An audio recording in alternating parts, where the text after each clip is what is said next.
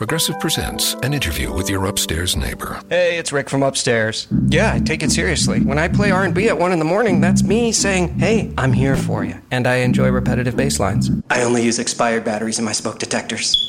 Nice, right? Yeah, upstairs neighbors help people forget their troubles. Give them something else to focus on. Ooh, want to see how high I can jump? Progressive can't save you from your upstairs neighbor, No, wait, let me try again. but we can save you money when you bundle renters and auto insurance with us. Progressive Casualty Insurance Company affiliates and other insurers. Bundle discount not available in all states or situations. Te preocupas por la salud de tu familia y hoy un sistema inmunológico fuerte y una mejor nutrición son más importantes que nunca. Es por eso que los huevos Egglands Best te brindan más a ti y a tu familia. En comparación con los huevos ordinarios, Egglands Best te ofrece 6 veces más vitamina D y 10 veces más vitamina E, además de muchos otros nutrientes importantes, junto con ese delicioso sabor fresco de granja que a ti y tu familia les encanta. No son tiempos ordinarios, entonces, ¿por qué darle a tu familia huevos ordinarios? Solo Egglands Best. Mejor sabor, mejor nutrición, mejores huevos.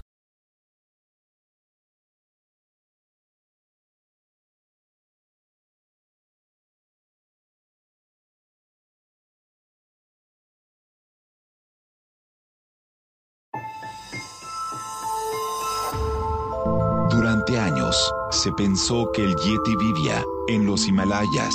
¡Bienvenidos al Himalaya! Hoy, después de una extensiva investigación, sabemos que no es así. El Yeti está en México. Y este es su espacio. Yo, check this out.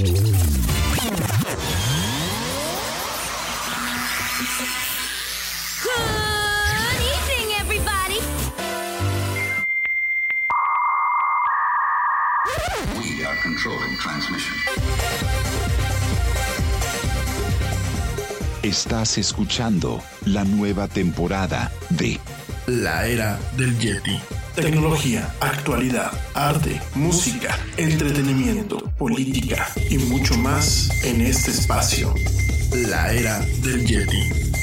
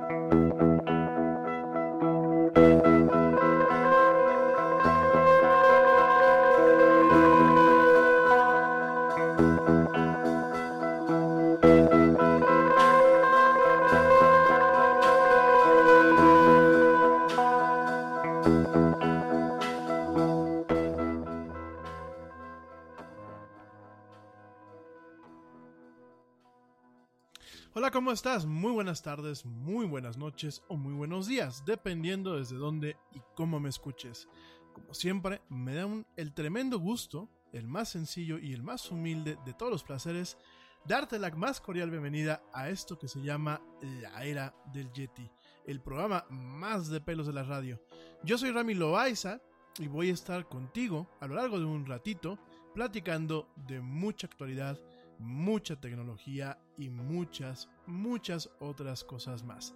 Gracias, gracias a ti por acompañarme hoy lunes, eh, lunes 17 de junio del 2019, en esta emisión en vivo a través de la, de la plataforma Spreaker y en diferido a través de las plataformas Spotify, iHeartRadio, TuneIn, Stitcher, eh, las tiendas de podcast de iTunes, de Apple y, y, Google Play, obviamente de Google.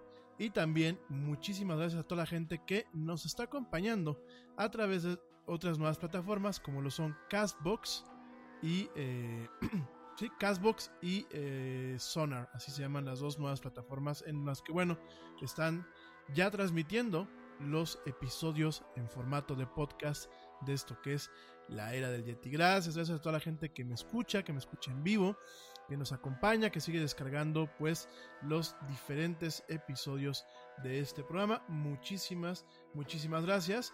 Eh, como siempre, bueno, pues gracias también a la gente que nos escucha, principalmente de, eh, bueno, desde México, España, Estados Unidos, Guatemala, Canadá, Puerto Rico, Costa Rica, Chile, Argentina y Colombia. Gracias, gracias de verdad a todos ustedes que me escuchan, pues no solamente aquí en América Latina y en lo que es España, sino también a todos ustedes que me escuchan a nivel mundial.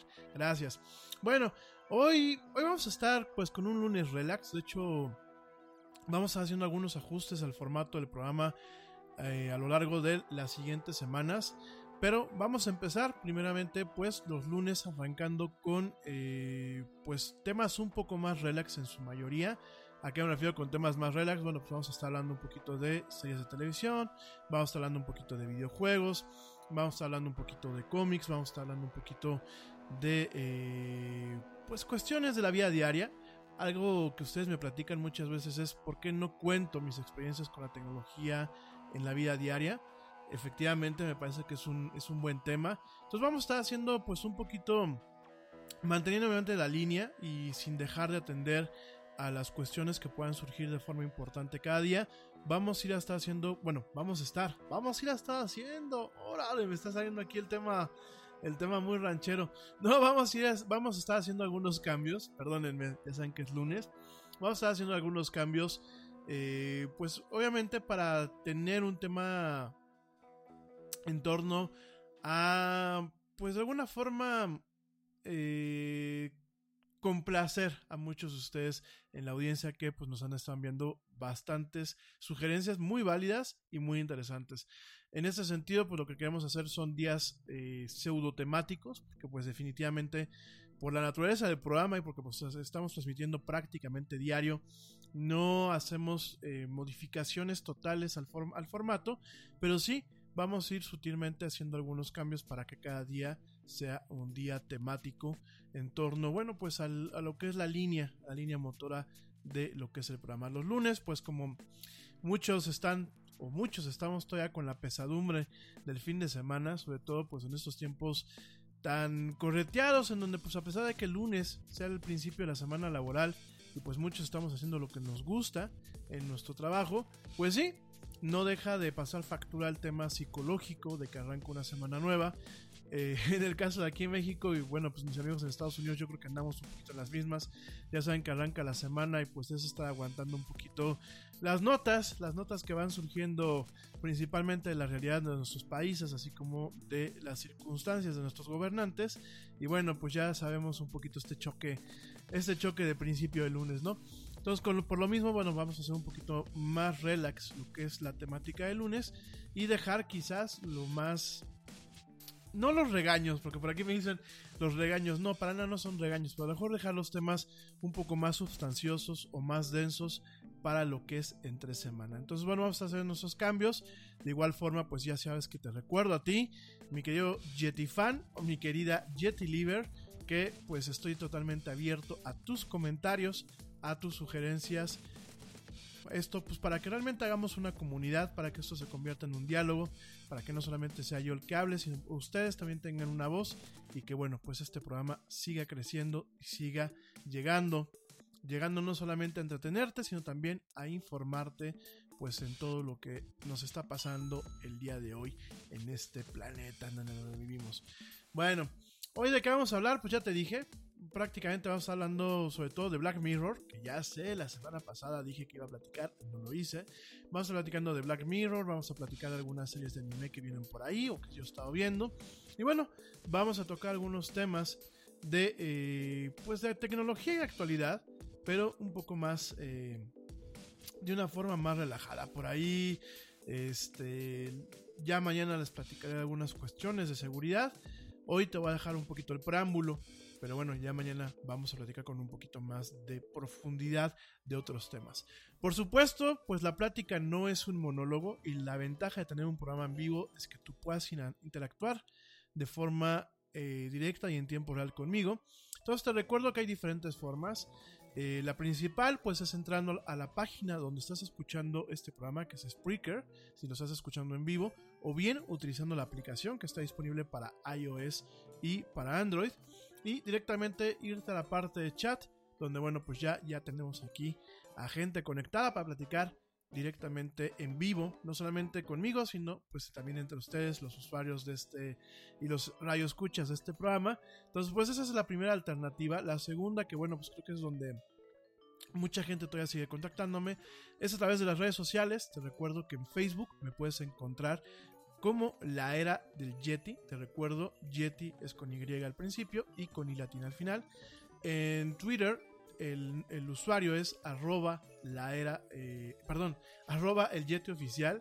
Y en Instagram es arroba la era del Yeti. Para que pues, directamente entres y platiques conmigo y con las demás personas que pues hacemos esta comunidad que es la era del Yeti. Entonces, bueno, para que no te lo pierdas.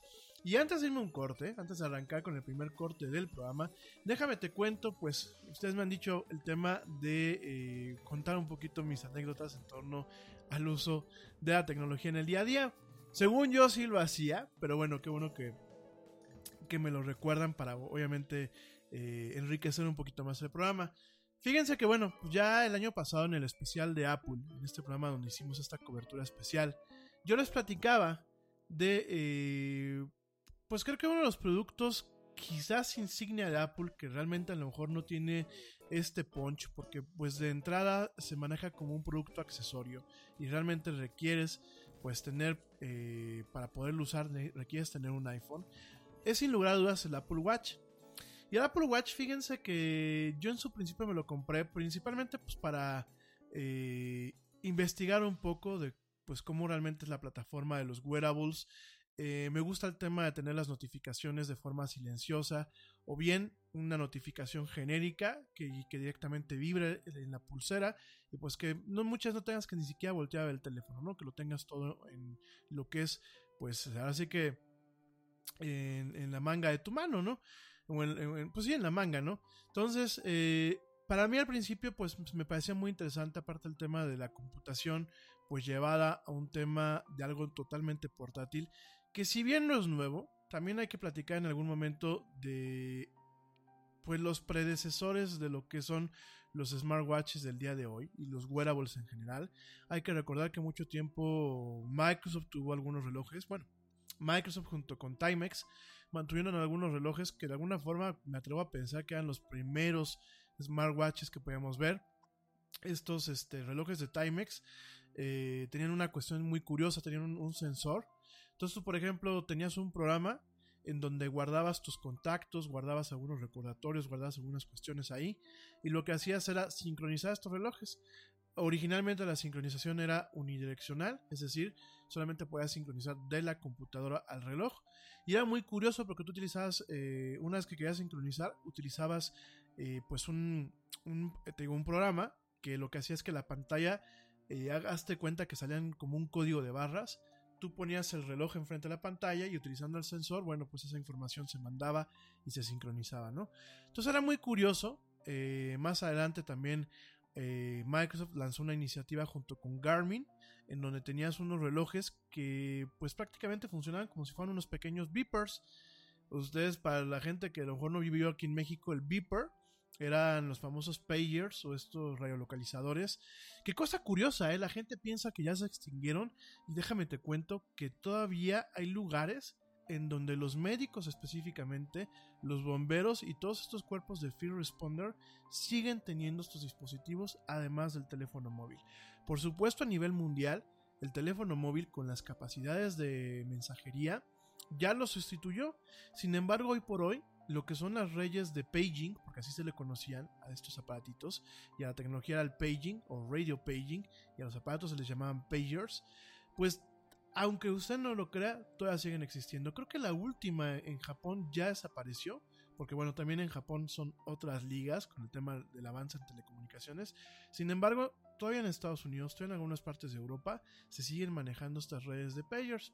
Entonces, Microsoft en su momento, junto con Garmin, y en su momento también creo que Timex, tenían pues este espacio de los relojes que utilizando prácticamente una, una frecuencia muy similar, tú podías tener recordatorios, podías tener notificaciones de tránsito o de tráfico, podías tener en su momento eh, notificaciones de clima, de tormentas, todo directamente en los relojes, ¿no? Y bueno, antes de todo ese tema, pues hay que irnos al tema de Casio, ¿no? Esta compañía japonesa de relojes que pues tenía estos relojes navaja suiza en donde pues tenías los data bank, que eran pues, aquellos donde podías guardar teléfonos directamente en el reloj, podías guardar ciertos recordatorios, tenías también pues estos relojes calculadora, que algunos tenían agenda, otros sencillamente eran totalmente eh, calculadora. Teníamos estos relojes que a mí siempre me encantaron, yo nunca tuve uno. Y créanme que el día que tenga chance me voy a comprar uno de ellos. Eran estos relojes que eran pues totalmente multiusos, ¿no? Eran calculadora, eran control remoto y además de todo también guardaban datos, ¿no?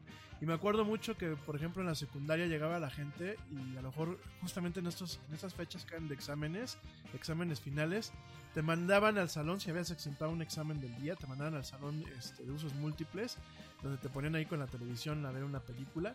Y bueno, no faltaba el travieso que se ponía ahí con su relojito a cambiarle de canales o a, o a parar la película, etcétera, ¿no?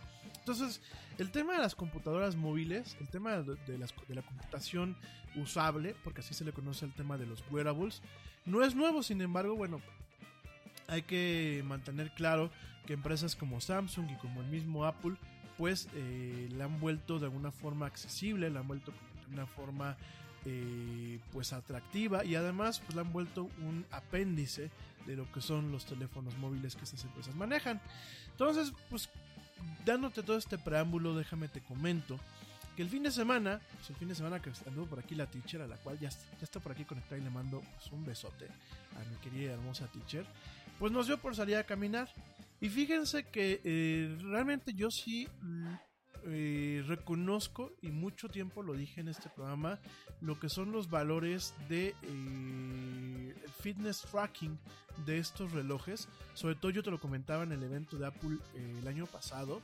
Me parece que el Apple, el Apple Watch Series 4 eh, es el epítome de lo que es un fitness tracker. No solamente eh, tienes este tema de lo que es eh, pues la detección del pulso y de alguna forma el conteo del latido, del latido del corazón a través de un sistema óptico, sino en el caso del Series 4 también tienes el electrocardiograma de, base, ¿no?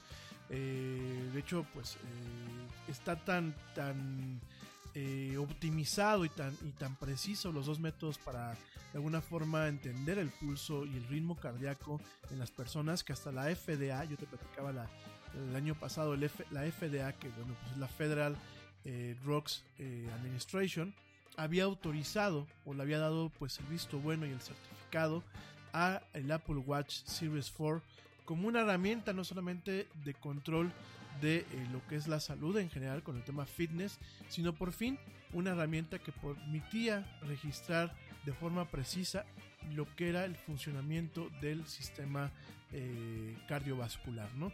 Entonces, la verdad digo, ya platicaremos esto en la semana con un poquito más de precisión y de profundidad. Pero a mí, pues realmente, eh, yo lo platicaba el año pasado, me encantó ese tema.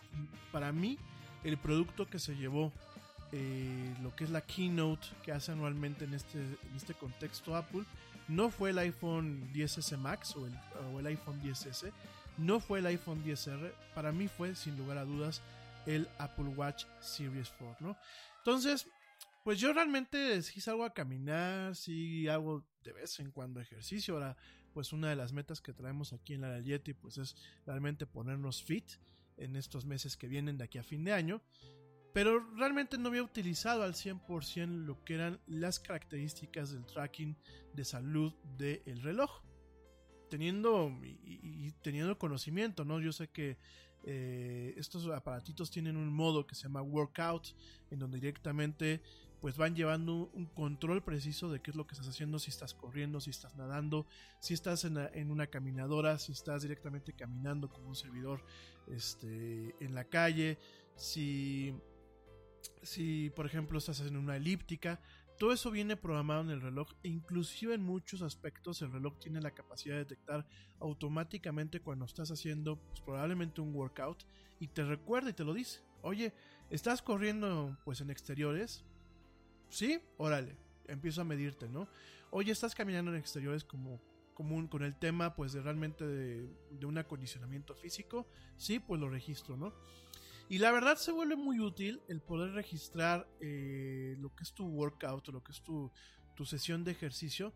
En primer lugar, porque realmente te da eh, una noción de cuál es tu gasto calórico en activo, ya que el reloj a través del eh, algoritmos que permiten pues identificar cómo es tu uso, eh, cuánto es lo que duermes, ahí te voy a llegar a ese, tema, también pues te permite entender eh, cuál es tu consumo de calorías mientras estás pues en el modo de reposo o eh, realmente no tiene una actividad física extenuante. Además de todo eso, bueno, pues te permite con cierta precisión, utilizando el modo óptico, saber cuál es tu pulso, obviamente correlacionarlo directamente con la cuestión de eh, las calorías, directamente con la cuestión del ejercicio día a día. Estos nuevos relojes, bueno, estos relojes a partir del Apple Watch eh, Series 2, Series 2, me parece que también tienen un pequeño barómetro, al igual que los iPhones. Los iPhones a partir del, S, del iPhone 6S tienen un pequeño barómetro. Entonces, ¿el barómetro para qué lo utilizan? Para poder determinar cuál es la altitud en la que te encuentras. Y esto es muy curioso, porque cuando estás haciendo ejercicio, sobre todo si estás haciendo un tema eh, en exteriores y tienes una cuesta hacia arriba, el, el, reloj indica cuánto fue lo que tú ganaste de altitud desde que partes tú en tu, en tu rutina hasta que la terminas, ¿no? Entonces todos estos valores pues obviamente sirven para tener una representación pues bastante idónea de lo que estás quemando en calorías, de cuánto realmente es tu ejercicio, de cuánto se acerca tu meta. Déjame te comento que bueno, eh, para la gente que utiliza el Apple Watch, ya conocerán que hay unos anillos, que son los anillos de actividad. Es la forma en la que Apple ha de alguna forma gamificado o ha hecho pues en un tema de videojuego eh, la cuestión del fitness. Es decir, de alguna forma es una cuestión que está basada en una teoría psicológica que se le conoce como la teoría del feedback, en donde cuando al ser humano tú le muestras las acciones, eh, bueno, las consecuencias en tiempo real de sus acciones, es más común que, el ser humano pues tenga la capacidad de generar buenos hábitos. Por ejemplo, en Estados Unidos hay un estudio bastante amplio en donde en ciertas eh, poblaciones, cuando hay una escuela cerca, se pone un detector de velocidad con, eh, directamente con la cifra y se comprobó que mucha gente disminuía la velocidad ya de forma, de alguna forma eh, basada en un hábito cuando entraba a esa zona sin siquiera voltear a ver lo que es el indicador, ¿no? El sensor este grandote con la iluminación. Aquí en México se trató de hacer, de hecho aquí en Querétaro, por ejemplo, hay algunas vías donde te dice Esa es tu velocidad actual. Pero bueno, también es la cultura un poco diferente y digo, no es por, por vernos feo a los, a los mexicanos, pero pues a los mexicanos sabemos que nos vale un poco más cacahuate todo lo que sea un tema de civismo con las demás personas, ¿no? Como que nos importa más el, nos importa menos el prójimo que en otras culturas, ¿no? Con todo y que bueno, los Estados Unidos pues, tampoco son perfectos, ¿no? Y ya empiezan a haber más casos donde a la gente le, le vale un poco un pepino lo que le pasa al vecino, lo que le pasa al prójimo, ¿no? Sin embargo, bueno, en muchos aspectos y en muchas culturas y aquí mismo a nivel humano el tema del feedback eh, muchas veces es, es, es, una forma, el feedback en tiempo real es una forma de generar eh, conciencia de lo que uno está haciendo y por supuesto de generar eh, buenos hábitos, ¿no? Y el tema de los activity rings o estos anillos de colores que marca uno pues el tema de cuánto tiempo te has parado en el día, otro marca el tema de la actividad física en general y otro marca el tema del ejercicio, pues son eh, estímulos visuales y en tiempo real que permiten realmente muchas veces el decir yo quiero cerrar mis anillos y a mucha gente le ha funcionado y ha mantenido buenos niveles de actividad y ha acabado inclusive con el tema del sedentarismo al momento de realmente tener un interés un interés real por eh, ni siquiera un tema de salud física per se en, un principio sino por el tema de yo quiero presumirle a mi familia o yo quiero presumirle a mi pareja o a mis amigos que yo cerré los anillos.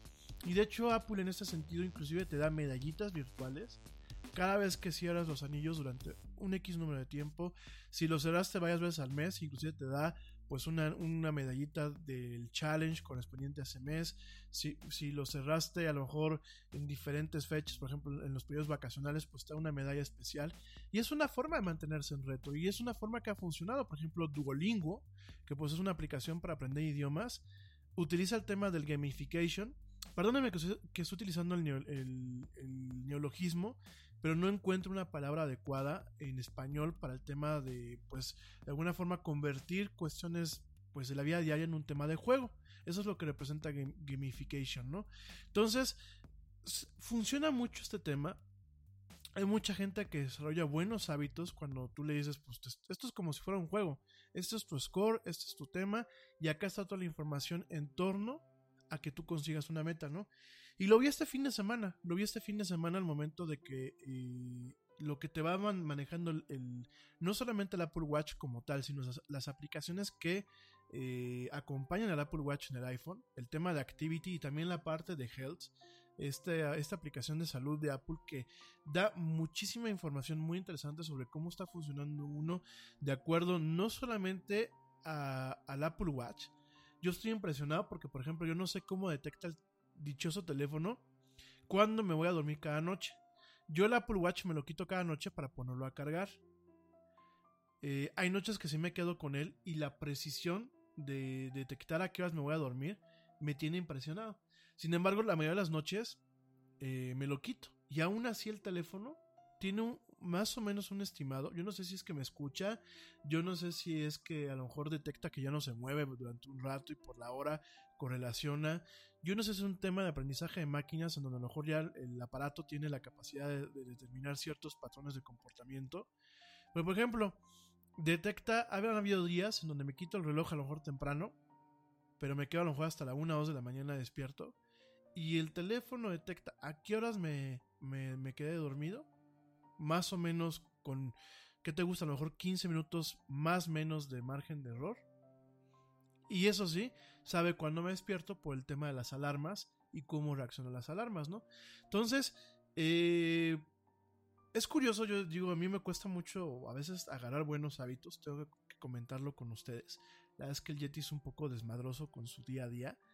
Y la verdad con toda la información que recabé pues el viernes, el sábado, hoy que salí a caminar, eh, los días que yo salí a caminar que no puse conscientemente el tema del workout y sin embargo el reloj hubo días que dijo pues yo creo que este güey está haciendo ejercicio y lo marcó como si fuera una rutina de ejercicio. Eh, parámetros interesantes de cómo realmente conforme va, vas bajando de peso tu, pool, tu, tu ritmo cardíaco se normaliza.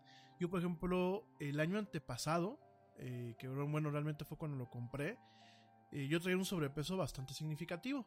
Y me acuerdo que mi, mi pulso cardíaco en, en, descanso, como por ejemplo ahorita como, que estoy hablando con ustedes, pues era de 88, 86, 85, ¿no? Que pues algunos médicos dicen que es bastante alto, ¿no? Y ahorita, que ya tengo pues varios, varios kilos este, menos, mi pulso es de acuerdo a mi edad y a mi altura, es dentro de lo que cabe normal. Mi pulso en descanso anda entre los 68, 65, máximo 70. Y cuando estoy haciendo ejercicio, mi pulso va de 110, 112, máximo 118, ¿no? Y es una forma de realmente, pues, estar al tanto de ti, ¿no? O sea, mantener un tracking ya directamente eh, de lo que es tu salud utilizando esta herramienta. Ya cuando tú tienes un interés de realmente entender la correlación de cómo diferentes factores como es el buen sueño, la buena hidratación, porque por ejemplo, eh, con un programa que, con una aplicación que yo descargué, pues tengo la forma de llevar eh, qué días me hidrato y qué días no me hidrato. Realmente no la estaba utilizando bien. Sin embargo, con diferente información, como es un valor que se llama HRV, que es el Heart Rate Variability, que bueno, eso es un tema en donde el, corazón no late exactamente eh, cada X tiempo. O sea, siempre pueden haber ciertos intervalos en donde a lo mejor el pulso se puede atrasar por milisegundos entre latido y latido. Y es muy curioso porque el HRV, entre más bajo lo tienes, eh, de acuerdo a cada persona, puede significar un tema de enfermedad, puede significar un tema de estrés, puede significar que no, es, que no has dormido bien, puede significar que no has bebido suficiente agua. Y por ejemplo, yo haciendo un, poco, un poquito el análisis, obviamente por un tema de ya querer mejorar mi salud. Progressive presents The Sounds of the Old World. The year is 2019, and someone is waiting for a table at a restaurant. Thompson, party of four. Thompson, party of four. Thompson, party. Oh, there you are. This has been The Sounds of the Old World. Brought to you by Progressive, where drivers can still switch and save like it's 2019. Quote today at progressive.com. Progressive Casualty Insurance Company and Affiliates.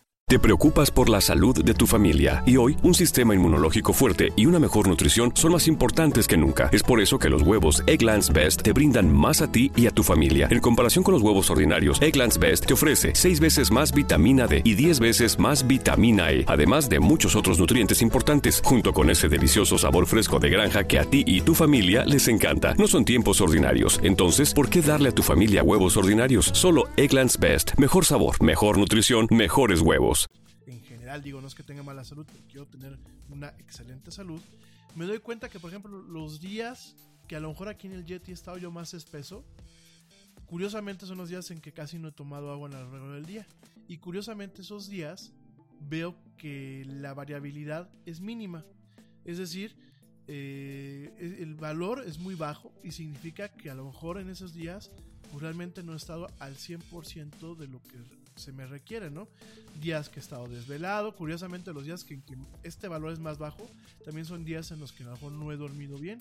Entonces todo ese tipo de herramientas realmente cuando tienes ganas de sentarte a hacer un trabajo serio e introspectivo, como a lo mejor yo lo estoy haciendo, te dan muchísimos datos para decir, voy a cambiar esto en mi vida, voy a modificar esto, voy a cambiar esto otro y realmente procurar un tema de una buena salud. La buena salud mucho tiempo, y en los últimos años lo platicamos al principio del Yeti, se manejó como un tema de moda. De hecho yo a muchos de ustedes los, los había criticado y, se, lo sé que algunos de ustedes pues me levantaron la ceja porque hasta me lo comentaron. Realmente el tema de la salud se volvió una cuestión netamente de moda. Muchos se iban a los maratones a tomarse la selfie y a decir, oh, sí, hago mucho ejercicio, pero eso sí, de lunes a viernes se la pasaban chupando, ¿no? O fumando como chacuacos, ¿no? Entonces, realmente, eh, si realmente tú quieres hacer cambios, estos juguetitos, pues más allá de ser un, simple juguete o un tema de moda, pues realmente también sirven para entender, para entender qué estás haciendo bien en tu vida, qué estás haciendo mal y cómo corregir en torno a ciertos hábitos que no es que los vas a cambiar de la noche a la mañana, realmente dicen las teorías eh, en torno a lo que es este eh, la generación de hábitos que bueno, pues te tardas prácticamente un mes de estar repitiendo los hábitos eh, día con día de forma sucesiva para generarlos, ¿no? Para que realmente se te queden, ¿no? Entonces, fíjate nada más cómo pues este tipo de herramientas que en ocasiones, pues aquí ya lo hemos visto, ¿no? Que hay gente que nos dice, ay, Tú hablando de relojes y de teléfonos, cuando en nuestro país necesita paz y amor y la ciencia y la tecnología, pues está muy gacha y aquí en México necesitamos igualdad social. Dejando todo ese tipo de discursitos, eh, pues de alguna forma absurdos en muchas cuestiones, cuando te das cuenta que sí, yo no digo que no sean muchas veces temas de status quo, yo no digo inclusive que Apple pues esté cobrando en el caso de los eh, dispositivos que ellos manejan estén co cobrando un premium sencillamente por tener el dibujito de la manzanita en todas partes, yo no lo niego. Sin embargo, hay que reconocer estas partes en donde pues yo no te estoy haciendo publicidad al producto. Realmente yo en su momento lo compré por otros temas y cuando realmente lo exploras y lo explotas a profundidad, te das cuenta el valor agregado que te dan. Ya no solamente es una herramienta de comunicación, es una herramienta que realmente te puede mantener un tema de salud, realmente te permite entender qué estás haciendo bien para sentirte bien y qué estás haciendo mal para obviamente para sentirte mal y si tú lo quieres, pues tomar cambios que no son cambios así de, güey, voy a dejar de tragar tamales todo ya de aquí para el real, ¿no? No, son pequeños cambios, ¿no? A lo mejor vas primero diciendo, bueno, pues hoy me voy a, tratar de dormir temprano, ¿no? Y mañana me voy a tratar de volver a dormir temprano. Y hoy, y así. Y vas generando pequeños cambios que a lo mejor al principio parecen insignificantes. Y a lo mejor son pequeños granitos de arena. Pero cuando los vas sumando, porque ya duermes bien, porque ya haces algo de ejercicio, porque ya te paras una vez cada media hora, porque intentas mantenerte activo, porque en vez de ir a tragarte el pay de nuez al Oxxo en el coche, bueno, pues ya te vas a ir a tragar el pay de nuez, por lo menos te vas caminando a tragártelo, ¿verdad, Yeti? Entonces, todo ese tipo de cosas, pues son, van haciendo cambios que cuando vas, te vas dando cuenta, pues ya tienes una cubetita llena de cambios y vas viendo realmente los efectos en tu salud, ¿no? Entonces, más allá de un tema banal y que uno diga, pues es que el Apple Watch o el reloj de Samsung o los teléfonos móviles de última generación, hay que entender el valor que este tipo de herramientas te están dando en el sentido de datos e información que pueden en algún momento ayudar a entender por qué estás viviendo la vida de una forma en, en cuestiones de salud y sin caer en los temas de, oh, sí, soy totalmente fitness y yo corro 50 kilómetros todos los días y miren mis músculos, parezco Popeye. Pero decir, pues hoy me desperté y no sentí que me pasó un tractor encima. Porque creo que a muchos nos pasa que uno, ahí es que uno se despierta y dices, putz, ¿qué hice, no? Pues, ¿qué me pasó? Eh, y muchas veces, entre más, entre más temprano te vas a dormir, al día siguiente amaneces más molido, ¿no? Y tú dices, pues, ¿qué me pasó, no? Y te vas dando cuenta que hay cuestiones muy puntuales que a lo mejor eh, a simple vista no las alcanzas a notar, pero que muchas son cuestiones que te van cambiando, ¿no? Y que van realmente mejorando tu calidad de vida y van haciendo pues que vivas más y que vivas mejor, ¿no? Entonces, bueno, pues es una experiencia realmente, ya en un mes les platicaré un poquito más acerca de cómo va funcionando todo este tema de eh, el monitoreo de datos, utilizando pues el teléfono y el, y el, relojito. Cosa curiosa, también te toma en cuenta cuántas veces has subido escaleras. En total te va dando cuántos pisos has subido. Eh, ya sea que a lo mejor tu casa tiene dos pisos, ¿no? Pero si subes y bajas diferentes, este, varias veces a lo largo del día, el reloj y el teléfono lo van monitoreando por el barómetro y por los acelerómetros y por todo lo que tienen. Entonces fíjense nada más, hasta eso te permite entender. Y además, por ejemplo, las amas de casa, ¿eh? El reloj monitorea toda esa actividad y les permite tener pues una información completa de cuánto ejercicio hicieron. Hay gente, y me conozco un par, que dicen, yo nunca hice nada. Ay, yo estoy muy cansada y no, no hice nada en todo el día, ¿no? Y muchas veces necesitas los datos duros de saber cuántas calorías quemaste, porque ya subiste 20 mil veces que atender las camas, que a doblar la ropa, que a lavar los baños, que ya tocaron el timbre, que ya subiste, ya bajaste, que ya hiciste esto, que hiciste aquello. Y todo ese tipo de cuestiones, al final con los datos este, duros, realmente te permite pues ver y entender el valor, pues, por ejemplo, del trabajo doméstico, ¿no? solamente para que lo contemples. Por ejemplo, también los profesores, ¿no? Llegan a las noches y dicen, ay, yo no sé por qué estoy tan cansado si ni siquiera di clases el día de hoy, ¿no? Pero cuando te das cuenta que muchas veces mantienes el mismo nivel de actividad física, quizás no con el mismo ritmo, pero sí el mismo nivel de actividad física que por ejemplo un deportista. ¿Por qué? Porque ya le tocó al profesor caminar del edificio A al edificio F que está hasta el otro lado del campus, ¿no? Ya le tocó subir dos veces 20 escaleras, ¿no? ya bajó, ya subió, ya hizo calor, ya tomó café que a lo mejor tienes una, una reacción este, endotérmica, ¿no? Ya hiciste esto, ya hiciste aquello. Y al final del día, con estos datos eh, crudos, con los datos que realmente ese tipo de dispositivos te pueden dar, es como muchas tú puedes valorar, ah, pues sí, me cansé porque hice todo esto, ¿no? Inclusive por ahí el tema de hablar, ya lo platicamos en otro programa, el tema de hablar ante un auditorio, el tema de hablar, por ejemplo, aquí en el Yeti, también quemas calorías. Entonces nada más para que es, todo eso lo veas y realmente valores que muchas ya no es un tema ni siquiera de lujos, ¿no? Hay gente que dice que tener un Apple Watch es un lujo. Pues realmente hay gente que fuma como chacuacos y si ustedes se guardan esa lana y la lana del chupe de cada viernes, nunca falta, amigos, lo digo en buen plan, sin afán de ofender, el amigo farol que se va los viernes y mira, compramos una botella de chivas, compramos una botella de Johnny Walker y hasta lo presumen en sus redes sociales, ¿no? Pues esos son lujos.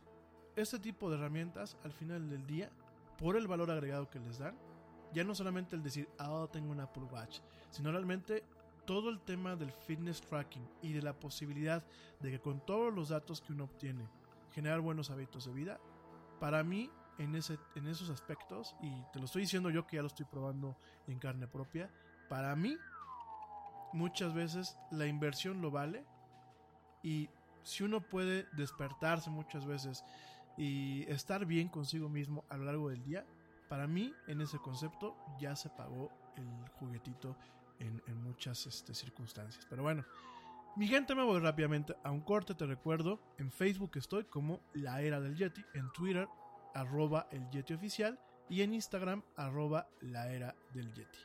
No te desconectes, no te vayas, no le des stop, ya vuelvo con esto que es La Era del Yeti, no me tardo nada.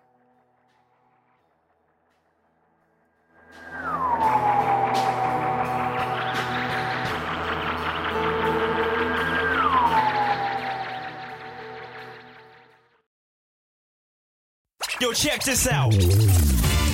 Este corte también es moderno. No te vayas.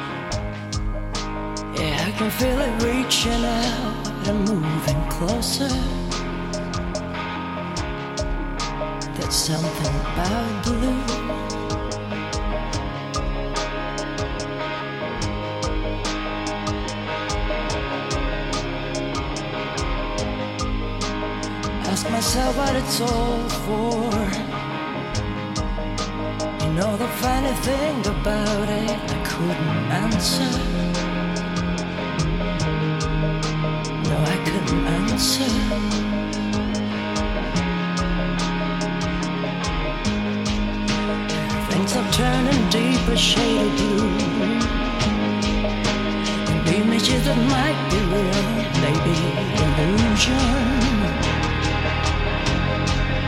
Keep flashing off and on.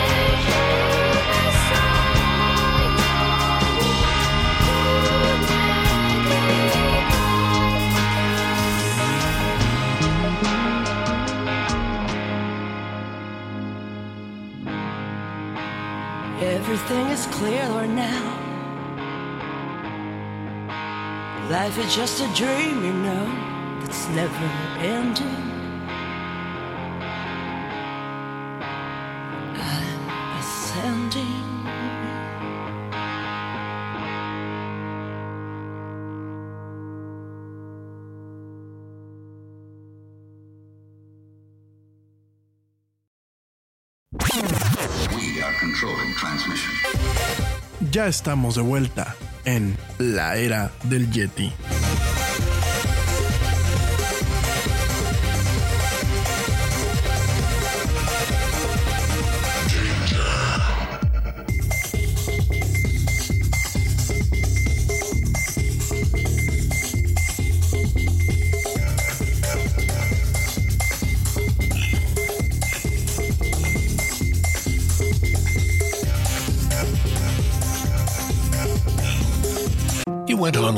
Switch your car insurance to Progressive so you could save money, but then you saw a friend request from an old summer camp buddy. And now here you are, clicking through photos of his kickball team from 2011. Hmm, looks like they won the championship that year. Then he moved to Tulsa. Oh, a new tattoo. Yes, they said it was easy to save hundreds on car insurance with Progressive, but they forgot about the rest of the internet. Progressive Casualty Insurance Company and affiliates. National average savings by new customer surveyed who saved in 2019. Te preocupas por la salud de tu familia y hoy un sistema inmunológico fuerte y una mejor nutrición son más importantes que nunca. Es por eso que los huevos Egglands Best te brindan más a ti y a tu familia. En comparación con los huevos ordinarios, Egglands Best te ofrece 6 veces más vitamina D y 10 veces más vitamina E, además de muchos otros nutrientes importantes, junto con ese delicioso sabor fresco de granja que a ti y tu familia les encanta. No son tiempos ordinarios, entonces, ¿por qué darle a tu familia huevos ordinarios? Solo Egglands Best. Mejor sabor, mejor nutrición, mejores huevos. Bos.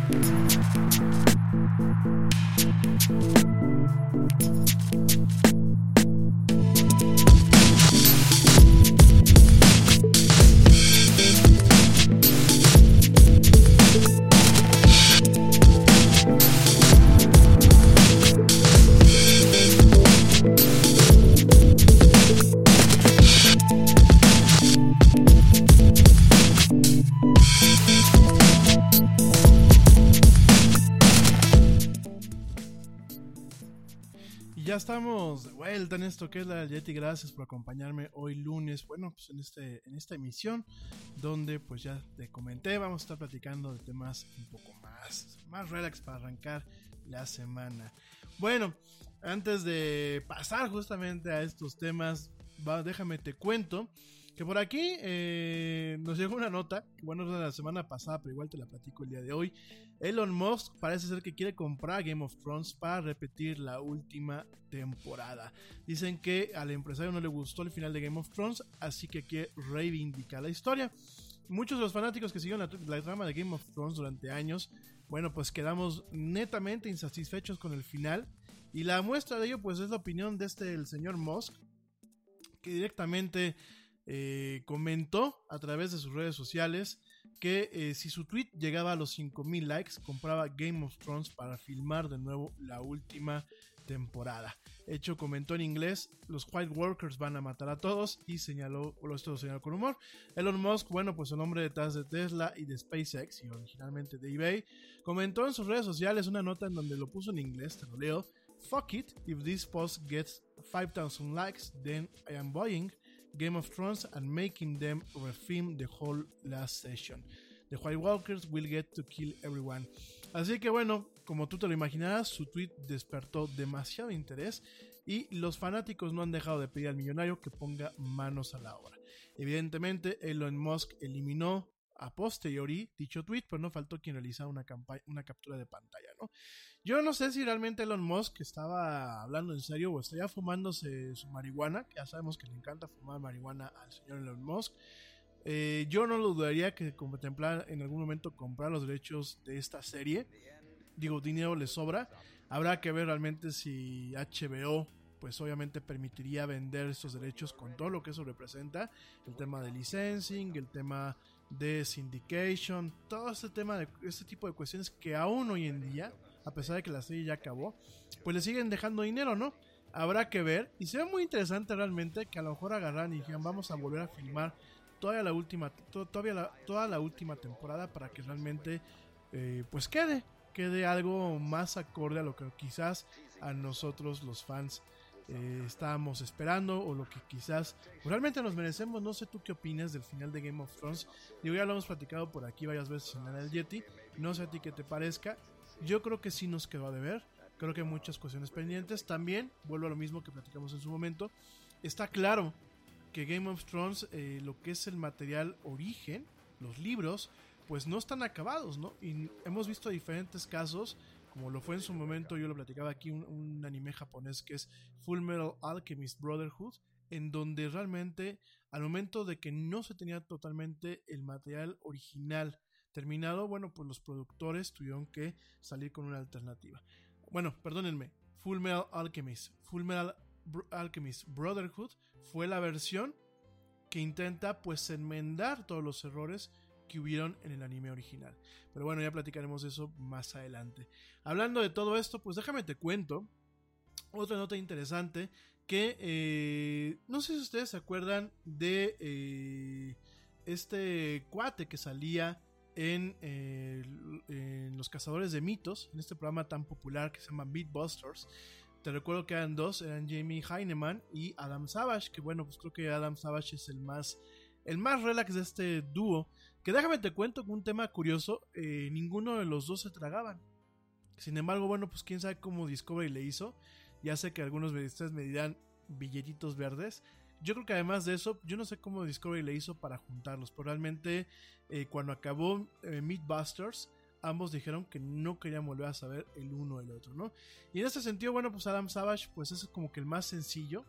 Te recuerdo que el perfil de, dos, eh, de estos dos cuates, pues era la creación de efectos especiales. De hecho, eh, Jamie Heineman tiene una empresa que se llama MI6, que era como una especie de juego entre lo que era el MI5 de lo que es el ministro de inteligencia allá en, eh, el Reino Unido, el, MI, el MI5, y este y bueno, estos tenían ahí, este, eh, Jamie Hyman tiene su empresa dedicada a efectos visuales, lo que llaman efectos visuales prácticos.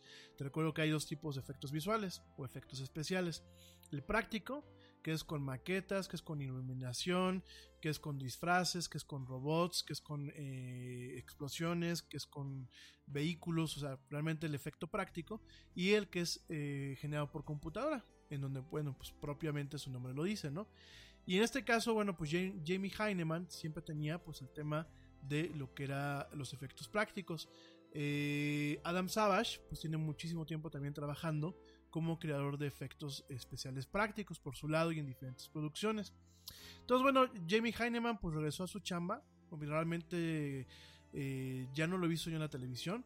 Creo que por ahí tuvo un par de colaboraciones en algunos programas eh, paralelos a Mythbusters. Sin embargo, el que ha seguido haciendo mucho ruido y el que tiene diferentes franquicias mediáticas, no solamente en la televisión, sino inclusive en internet, y quien es un ícono de la cultura popular, es sin lugar a dudas Adam Savage.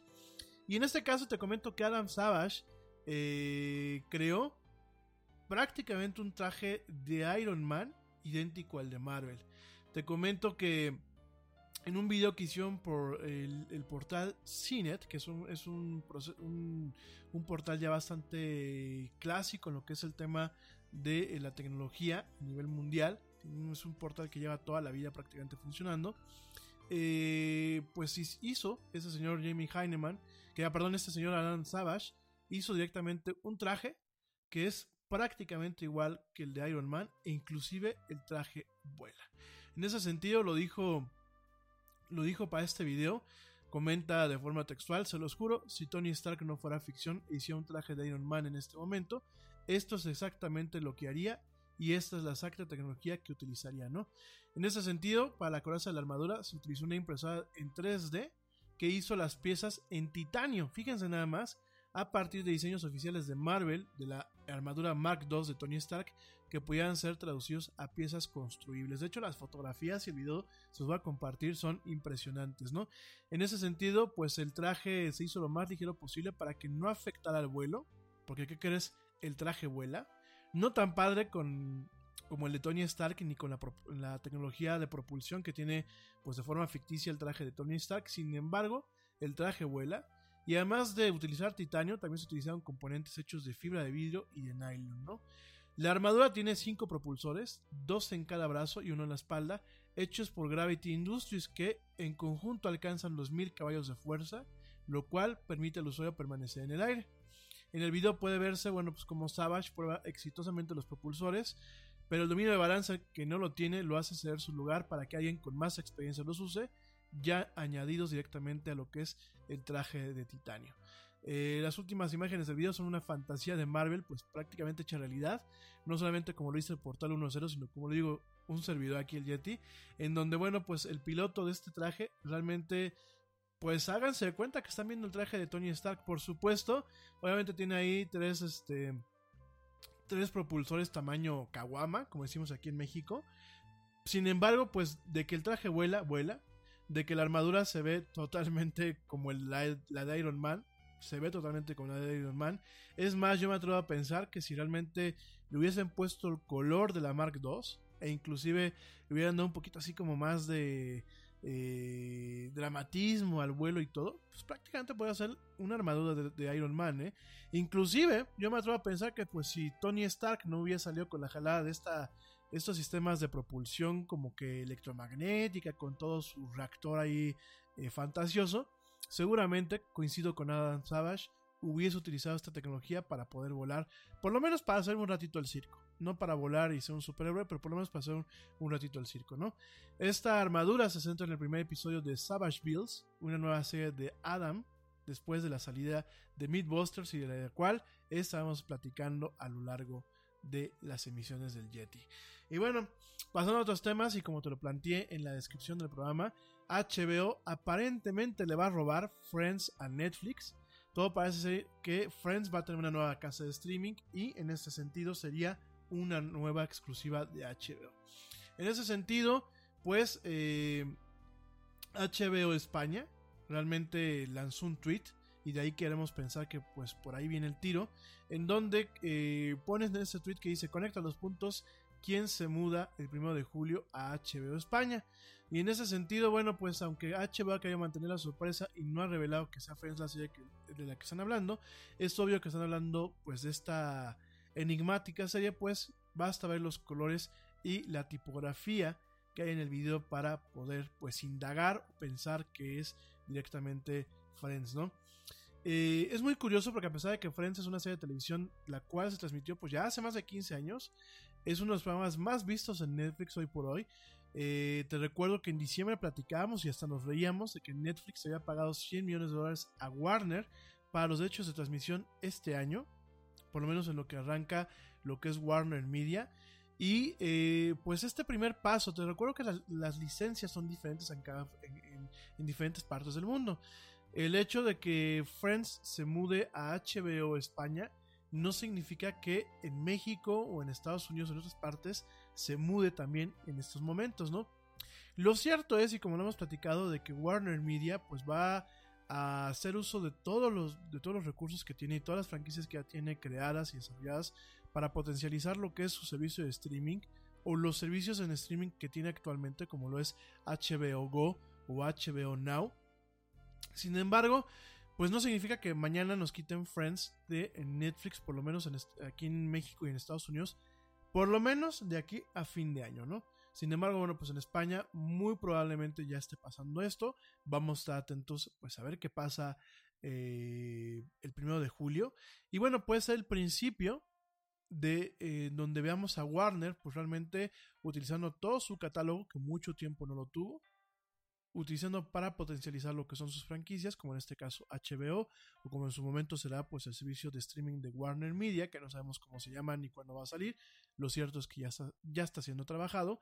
Y bueno, será parte de todo el esfuerzo que potencializa este brazo de streaming contra las amenazas como lo es Disney Plus, como las amenazas de NBC Universal y por supuesto como la amenaza que representa actualmente Netflix y quizás en un momento la amenaza de Apple TV, ¿no? Entonces vamos a ver qué es lo que está pasando, pero por lo pronto en España se va eh, Friends de Netflix y se va directamente a HBO de acuerdo de acuerdo a lo que estamos viendo, ¿no? Eh, en México pues no se ha dicho nada. Eh, el contrato que se tiene pues por parte de Netflix es por lo menos hasta donde ya me quedé que se quedaba pues hasta fin, hasta fin de este año. Y bueno, pues te recuerdo que HBO pues pertenece a todo este conglomerado de AT&T, Warner Media, que recientemente se acaba de materializar. Vamos a ver qué es lo que pasa y vamos a esperar que este cambio pues no se vuelva mundial, por lo menos de aquí a fin de año, ¿no? En fin. Vamos a pasar a otros temas. La era del Yeti. Y bueno, pues este fin de semana y prácticamente las semanas pasadas, eh, pues tuvimos para ahí un poquito de tiempo para poder ver televisión. Ah, por fin, ¿verdad? Y bueno, parte de lo que invertimos el tiempo viendo televisión fue sin lugar a dudas el tema de Chernobyl. De verdad, eh, ya terminamos de verla. Eh, es una serie, una miniserie muy recomendada. No va a haber segunda temporada. Aunque fíjate nada más que yo pienso que podría haber una segunda You heard you could save big when you bundle home and auto with Progressive, so you went online to check it out. But then you saw a link for a survey about which type of bread you are. And now you're on question 17, barely scratching the surface of your bread identity. You always thought of yourself as a brioche, but are you actually more of a pumpernickel? Ah, yes. They said it was easy to save money bundling with Progressive, but they forgot about the rest of the internet. Progressive Casualty Insurance Company affiliates and other insurers. Bundle discount not available in all states or situations. Nada es más importante que la salud de tu familia, y hoy todos buscamos un sistema inmunológico fuerte y una mejor nutrición. Es por eso que los huevos Egglands Best te brindan más a ti y a tu familia. En comparación con los huevos ordinarios, Egglands Best te ofrece 6 veces más vitamina D y 10 veces más vitamina E, además de muchos otros nutrientes importantes, junto con ese sabor delicioso y fresco de la granja que a ti y a tu familia les encanta. Todos queremos lo mejor para nuestras familias. Entonces, ¿por qué no los mejores huevos? Solo Egglands Best. Mejor sabor, mejor nutrición, mejores huevos temporada, por lo menos para ver cómo se construyen lo que es el sarcófago y pues de alguna forma el, otro sarcófago que cubre al sarcófago original y a lo que es el reactor 4 de Chernóbil. Yo me quedaría por lo menos con eso o bien saqué una especie de documental para pues, platicar estas horas de la ingeniería. Sin embargo, bueno, pues fueron nada más cinco capítulos de una miniserie que a mí de verdad me gustó muchísimo. Eh, me parece que los británicos eh, tienen mucho feeling de cómo eh, llevar a cabo ciertas series muy apegadas a la realidad y este fue, me queda claro que fue uno de estos casos. un casting increíble, una fotografía, a mí me gustó mucho el manejo de la fotografía, el manejo de la imagen, el manejo de la edición, el manejo del ritmo, la forma en la que se narró la historia, la forma en la que se representó a los personajes, la forma en la que si bien no se busca apuntar un juicio hacia un lado hacia el otro, realmente lo dejan muy abierto para que uno pues determine en la cabeza de cada quien quién es más culpable, que otro dentro del contexto de lo que es eh, este desastre que ocurrió. Me encantó el último episodio donde pues este personaje que es el doctor este... Eh, ya te digo cómo se llama porque se me fue el nombre. El doctor... Eh, los nombres, perdónenme gente. El doctor eh, Valery Legasov, que bueno, pues ese está eh, llevado a la pantalla por el actor Jared Harris. Bueno, Jared Harris es, es un actor de, de, gran nivel en el Reino Unido. Es un guate que pues además este, ha partido de eh, lo que es el trabajo teatral.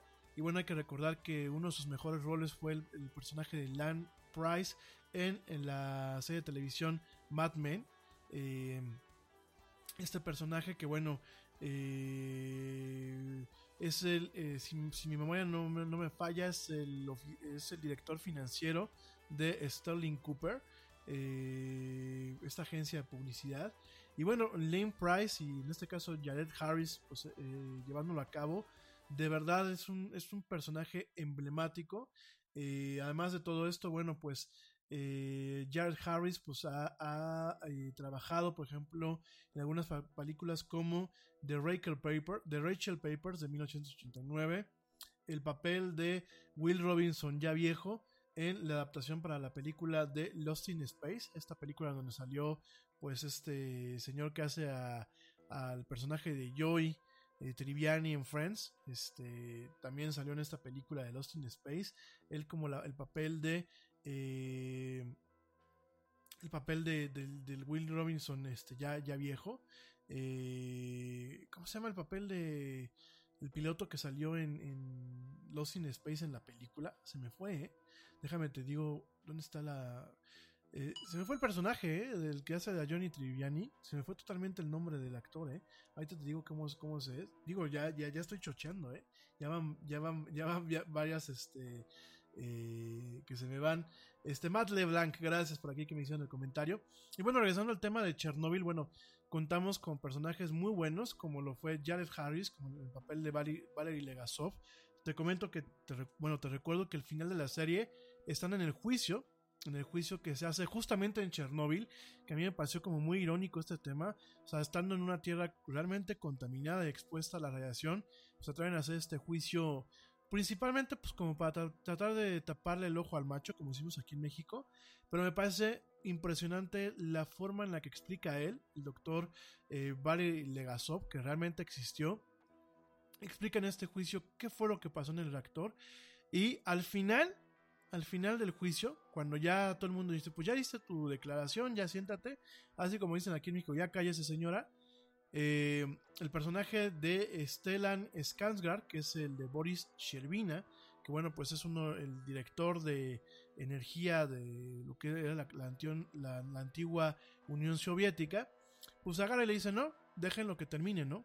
Dejen lo que termine, dejen lo que termine con su rollo, y es cuando Valery Legasov agarra y le dice la verdad al mundo y le dice, ¿saben qué? Pues es, sí, eh, el camarada Diatlov, Anatoly Diatlov, que bueno, pues fue el jefe de ingenieros en lo que era la eh, planta nuclear de Chernóbil, que bueno, pues de alguna forma desde un principio nos lo plantean como un antagonista totalmente por la forma en la que él trata a las personas, que bueno, yo creo que hoy en día tenemos a, a un Anatoly Diatlov por todas partes, por ejemplo, pues en Estados Unidos tenemos a uno que dicen, oye, se está acabando el mundo, no, no es cierto, Aquí en México tenemos a alguien que dice que él tiene otras cifras, aunque pues el país está acabando. Y en ese caso, eh, Anatoly Diatlov igual, mientras a él le decían, oye, es que estalló el reactor. No, el reactor no estalló, estás loco. Entonces, eh, este personaje que lo hace Paul, Paul Ritter, que también es un, es un, es un, actorazo también británico. Realmente eh, Paul Ritter ha sido un actor principalmente de teatro. Y, y, la forma en la que lo desenvuelve, la forma en la que le da vida, la forma en la que, sí, en el juicio en Chernóbil apuntan todo a él. Era, era un chivo expiatorio y además, bueno, pues tenía muchísima culpa de lo que pasó. A pesar de todo eso, pues al final dice el, el doctor Valery Legasov, agarra y dice, ¿saben qué? Pues sí, la culpa fue de él. Pero además de todo, de que la culpa fuera de él y de los eh, directores de lo que era la planta nuclear, que de alguna forma por querer quedar bien con los procesos políticos hicieron las cosas como no se debían. La culpa también es de un mal diseño de estos reactores, los reactores RBMK, ¿no? Y bueno, se arma ahí todo un rollo y bueno, de alguna forma todo este tema y el que lo hayan tenido a el doctor Legasov en la vida real monitoreado hasta sus últimos días, pues obligó que al final él eh, filtrara la información eh, a la prensa, obviamente con esas grabaciones, con documentos, de forma pues así que a escondidas y que al final él perdía la vida, ¿no? Entonces fue un... Eh, la verdad, al final a mí me, impactó muchísimo cómo termina eh, Chernóbil. Digo, no porque no sepamos qué era lo que iba a pasar, no porque no sepamos realmente qué fue lo que pasó, sino por la forma en la que se dieron las cosas, la forma en la que de alguna forma se dramatiza, valga la redundancia, se dramatiza eh, pues este tema histórico con estos grandes actores. En el caso de eh, personaje de Ulana Komiuk, eh, que lo hizo Emily Watson, es un personaje ficticio, es un, personaje compuesto que representa a los más de 10 científicos que le ayudaron a Valery Legasov a entender y a tener un cuadro completo de qué fue lo que pasó en lo que fue Chernobyl, ¿no?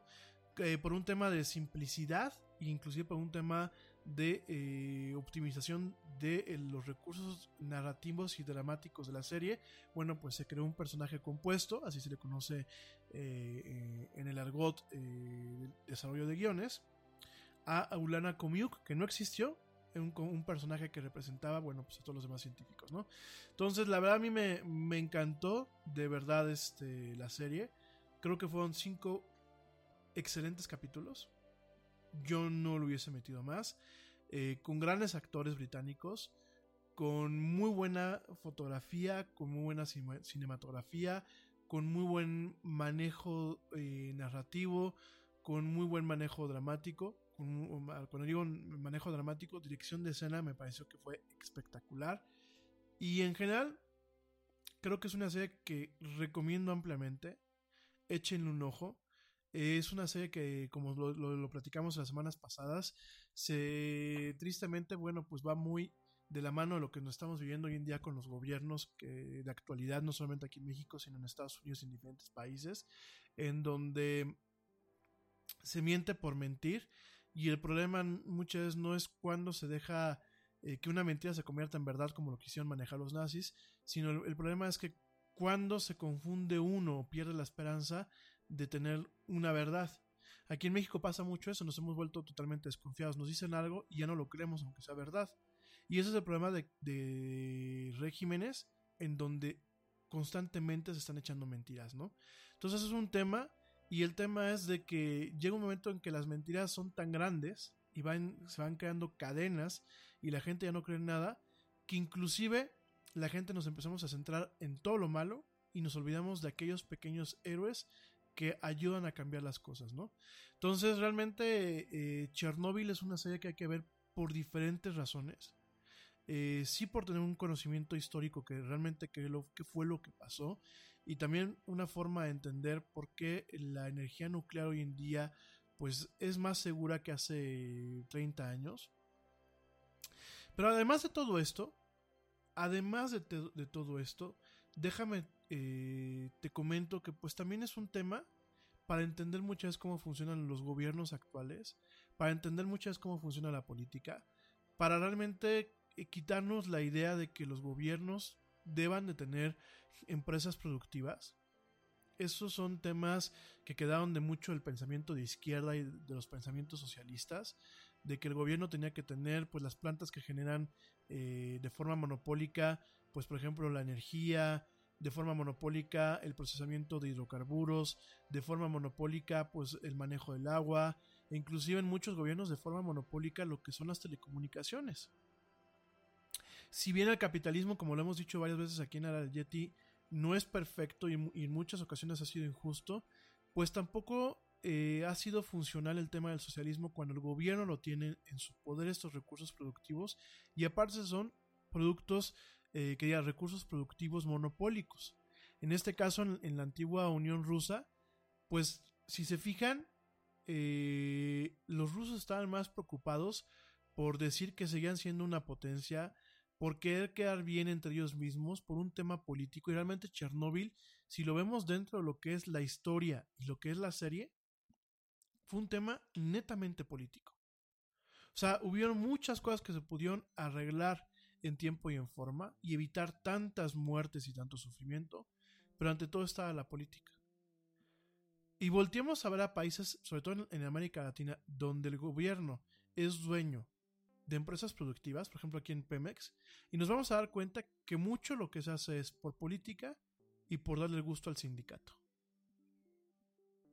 Entonces, ojalá lo veamos. Digo, por ahí, por supuesto, hubieron eh, grandes de hecho el foro de Sao Paulo, por ahí hay ciertos exponentes, algunas, algunas personas en Rusia de los, de los partidos comunistas, están tratando de demandar a Sky y a los productores de eh, lo que es este esta miniserie, porque pues no les parece lo que dicen, que porque hacen mal, hacen que hacen ver mal al comunismo y al socialismo. Y aquí lo único que yo puedo decir es, no es que la serie lo haga ver mal, la serie eh, le está dando una visibilidad que no tiene porque poca gente se va a poner a buscar en Chernóbil o en los diferentes medios hemerográficos y digitales, pues eh, tratar de entender qué fue lo que pasó con, en este desastre, ¿no? Sin embargo, la información ahí está, está en la Wikipedia, está de forma libre, por ejemplo, en la revista Time, en la revista Wired, está de forma libre en varios portales y de forma pagada en portales como lo es la Enciclopedia Británica. Pero la información ahí está.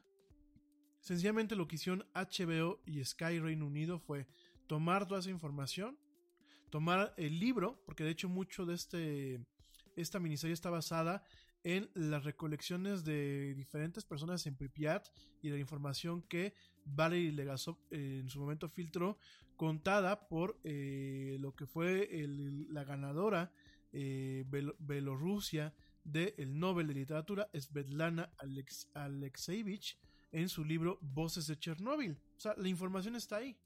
Por supuesto, esto lo hace ver, y lo hace ver en un momento en donde eh, muchos, quiero pensar que muchos ciudadanos nos estamos cuestionando el tema del comunismo y el socialismo, ¿no? Sí, es muy padre pensar que hay que tener igualdad para todos, y es muy padre pensar que así como varios años atrás, eh, los kibbutz y los moshav allá en, Israel, pues utilizando parte del modelo del socialismo científico, lograron de alguna forma construir ese, pequeño estado y en muchos, en muchos aspectos durante una temporada el socialismo ayudó a que Rusia se fuera hacia arriba y que China pues se convirtiera en, en, la potencia que actualmente es hoy, pues hay que recordar que incluso estos, estos países ya no son comunistas ya abrazan el capitalismo y un capitalismo en ocasiones más salvaje. Entonces, eh, por donde se vea, ya sea que seas un, estudiante, por ejemplo, de la carrera de comunicación y quieras ver cómo se lleva a cabo una miniserie, cómo se lleva a cabo no solamente a nivel técnico, en el tema de cinematografía o de efectos visuales, sino también a nivel eh, narrativo, sobre todo en esta parte donde se tienen que dramatizar hechos de la vida real. Eh, para ti que, bueno, pues, si que es sociólogo, quieres tratar de entender un poquito muchas cómo funciona este tema gubernamental, para ti que eres científico, sencillamente para ti que es una persona que tiene ganas de conocer un poco más de las cosas y no tanto ver la serie porque esté en boca de todos, sino realmente entender un proceso doloroso de la historia de la raza humana, porque el decir es que le pasó a los rusos, perdónenme, es, es una visión muy miope, muy abstracta y muy, muy, muy corta. Realmente esto es algo que le pertenece a la humanidad. El desastre de Chernóbil es algo que nos pertenece a todos como seres humanos. Y es algo que, si bien no estamos repitiendo en los gobiernos o en las sociedades al mismo nivel y con el mismo impacto, lo estamos haciendo día a día, ¿no? Al permitir que, por ejemplo, presidentes como el presidente Donald Trump o el presidente Andrés Manuel López Obrador o el presidente Jair Bolsonaro o aquellos partidos de extrema derecha ya en España como lo son Vox y ahora recientemente Ciudadanos, pues que de alguna forma están perpetuando el uso de la mentira como una herramienta político para eh, generar un tema de desinformación, tegisversar la realidad y realmente mantener a una cierta parte del electorado cautiva y aplaudiendo todas las tonterías que se hacen. Me parece muy interesante esta serie que en muchos aspectos es sin lugar a dudas una cubetada de agua fría. Entonces, bueno, pues una fue una serie que eh, ya acabó, acabó la semana pasada. Yo se las recomiendo, está disponible en HBO, en HBO Go, HBO Now, para la gente que tiene aquí en México Claro Video, bueno, pues directamente pueden comprar este paquetito de ciento, 120 y tantos pesos al mes. Eh, dentro de Claro Video, aunque tú no tengas HBO en tu paquete de paga, o bien para la gente que eh, tiene acceso, por ejemplo, a Cinepolis Click, también se puede adquirir este pequeño paquete mes con mes. En donde viene esta serie y eh, una serie que bueno pues ha sido totalmente aclamada por los críticos, por la gente en general, por no solamente todo lo que representa, sino también por la precisión histórica que tiene y la atención al detalle, ¿no? Entonces, bueno, nada más para que lo contemples, échale un ojo. Eh, es una de las series que yo te puedo recomendar que eh, puedes ver pues en el transcurso de la semana o bien una vez llegado el fin de semana. La era del Yeti.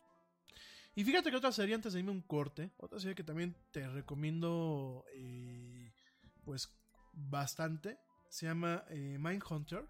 Mindhunter, digo, ya, ya lo habíamos platicado. Es una serie, una serie de, de crimen, de crimen eh, muy al estilo de CSI, muy al estilo de NCIS. Es una serie creada por Joe Penhall, basada en el libro, en el libro sobre eh, cuestiones reales del crimen que se llama Mindhunter, Inside the FBI Elite Serial Crime Unit, que bueno, fue escrita en su momento por John E. Douglas y Mark Olshaker, que bueno, pues este libro lo que cuenta es cómo se formó lo que es la serie eh, bueno, la división de eh, análisis psicológico, de perfilado psicológico criminal y sobre todo esta división que se dio la tarea de reconocer y entender que existen asesinos seriales y que de alguna forma intenta entender cómo piensan y cómo se les puede capturar, ¿no? Esta serie está producida por eh, Penhal, David Fincher, del cual ya te he platicado, y Charlize Theron, bueno, como lo hice ella que se debe pronunciar eh, correctamente su nombre, Charles Front. Entonces, bueno, pues esta serie está producida por estas tres grandes cabezas. Se estrenó en Netflix el 13 de octubre del 2017 a nivel mundial y el, en, diciembre, en noviembre del 2017 Mindhunter se renovó, se renovó para una segunda temporada que se va a estrenar ahora en agosto de este año, ¿no? Realmente esta serie está muy interesante, no solamente por la temática, que, bueno, a los psicólogos o a la gente de, a pie como un servidor realmente nos gusta, sino también eh, a la gente que le gusta realmente ver las series por todo, eh, pues la técnica, por todo el manejo que hay humano detrás de la producción de esas series, vale mucho la pena, porque bueno, esta, esta serie se basa en eh, los primeros años de lo que es la psicología criminal y el perfilamiento criminal de lo que es el FBI, lo que es la Oficina Federal de Investigación. Eh, más o menos por ahí de 1977. En este caso, eh, esta serie pues eh, está centrada en los agentes del FBI Holden Ford y Bill Tench, ambos representados por Jonathan Goff y Holt McCallany, junto con la psicóloga Wendy Carr, que es mi querida Anna Torf, una actriz australiana que yo soy súper fan de ella, sobre todo por la actuación que tuvo en esta serie Fringe.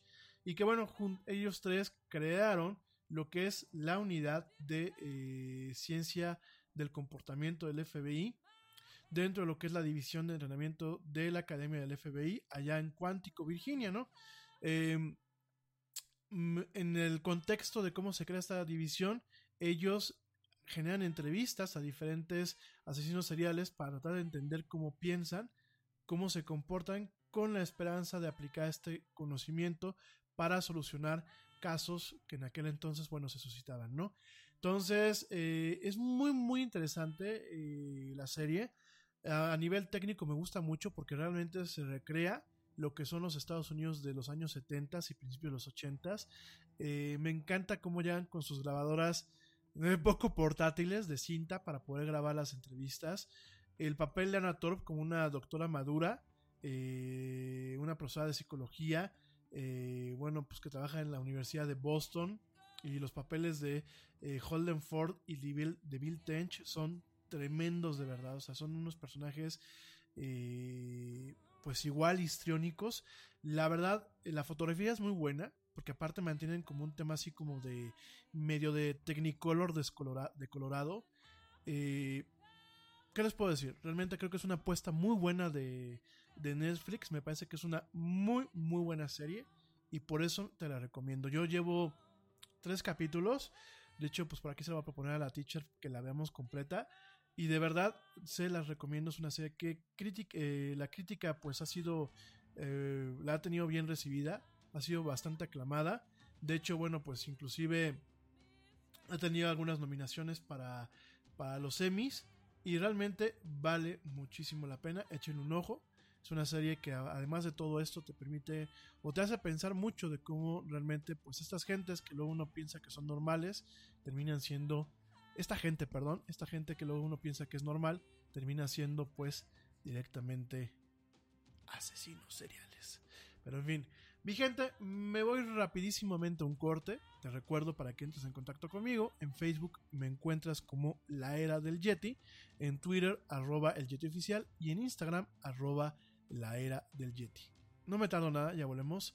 Estamos en este lunes, lunes de junio, en esto que es La Era del Yeti. No me tardo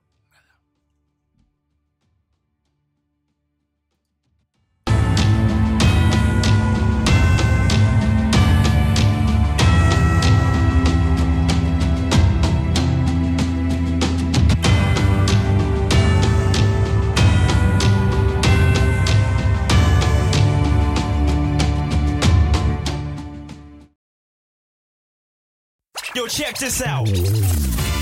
Este corte también es moderno. No te vayas.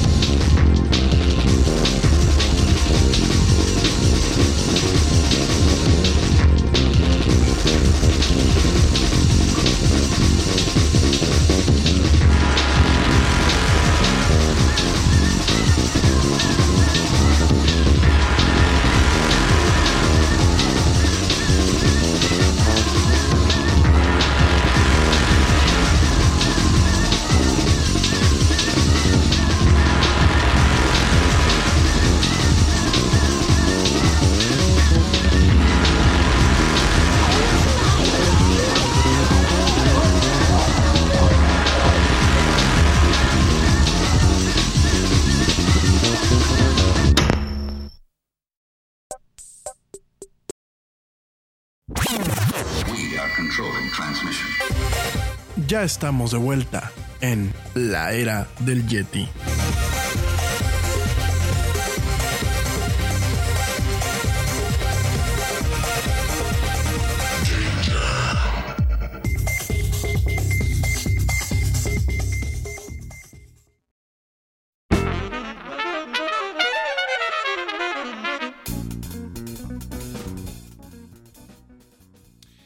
Estamos de vuelta en esto que es la del Yeti. Mil gracias a la gente que me sigue acompañando en vivo. Ya por la hora no les voy a mandar, no, no me va a dar tiempo a alcanzarles a mandar saludos, pero mañana sin falta lo hago. De verdad, créanmelo. Me dicen por aquí que qué pasó con el programa del jueves. Fíjense que el programa del jueves lo estamos haciendo como un resumen de lo mejor de la semana. Quizás lo empecemos a hacer ya a partir de todos los jueves para tratar de evitar el tema de la maldición de los jueves. Y estábamos transmitiéndolo en vivo, pero por ahí tuvimos un problema técnico. Eh, literalmente se nos cayeron las conexiones y ya no pudimos terminarlo. Entonces, este, eh, de hecho, mmm, no sé qué pasó, que ni siquiera se quedó registrado en la plataforma. Eh, entonces, por aquí me han estado diciendo que le han estado dando eh, clic al link y que no han podido entrar. Bueno, pues fue directamente, este, pues eso, ¿no? Entonces, este, te lo quería comentar. Eh, una disculpa, vamos a, tener cuidado con eso. Y bueno, yo creo que los jueves va a ser un programa mucho más corto, en donde, bueno, platiquemos lo mejor de la semana. No sé si serán los jueves o los viernes, la verdad, todavía estamos viendo un poquito ese tema. Estamos obviamente eh, con todos los oídos abiertos a lo que ustedes nos, ten, nos, tengan que comentar al respecto.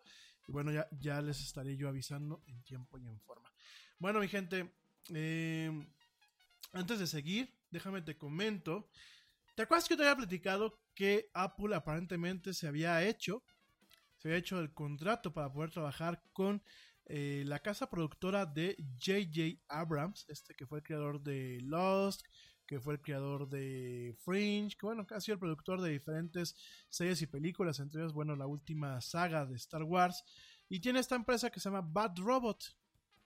¿Y qué creen? Pues originalmente te había platicado que el año pasado, pues Apple estaba en negociaciones para eh, tener un contrato exclusivo con JJ Abrams para tener varios programas que haga él o varios contenidos que haga él directamente en la plataforma.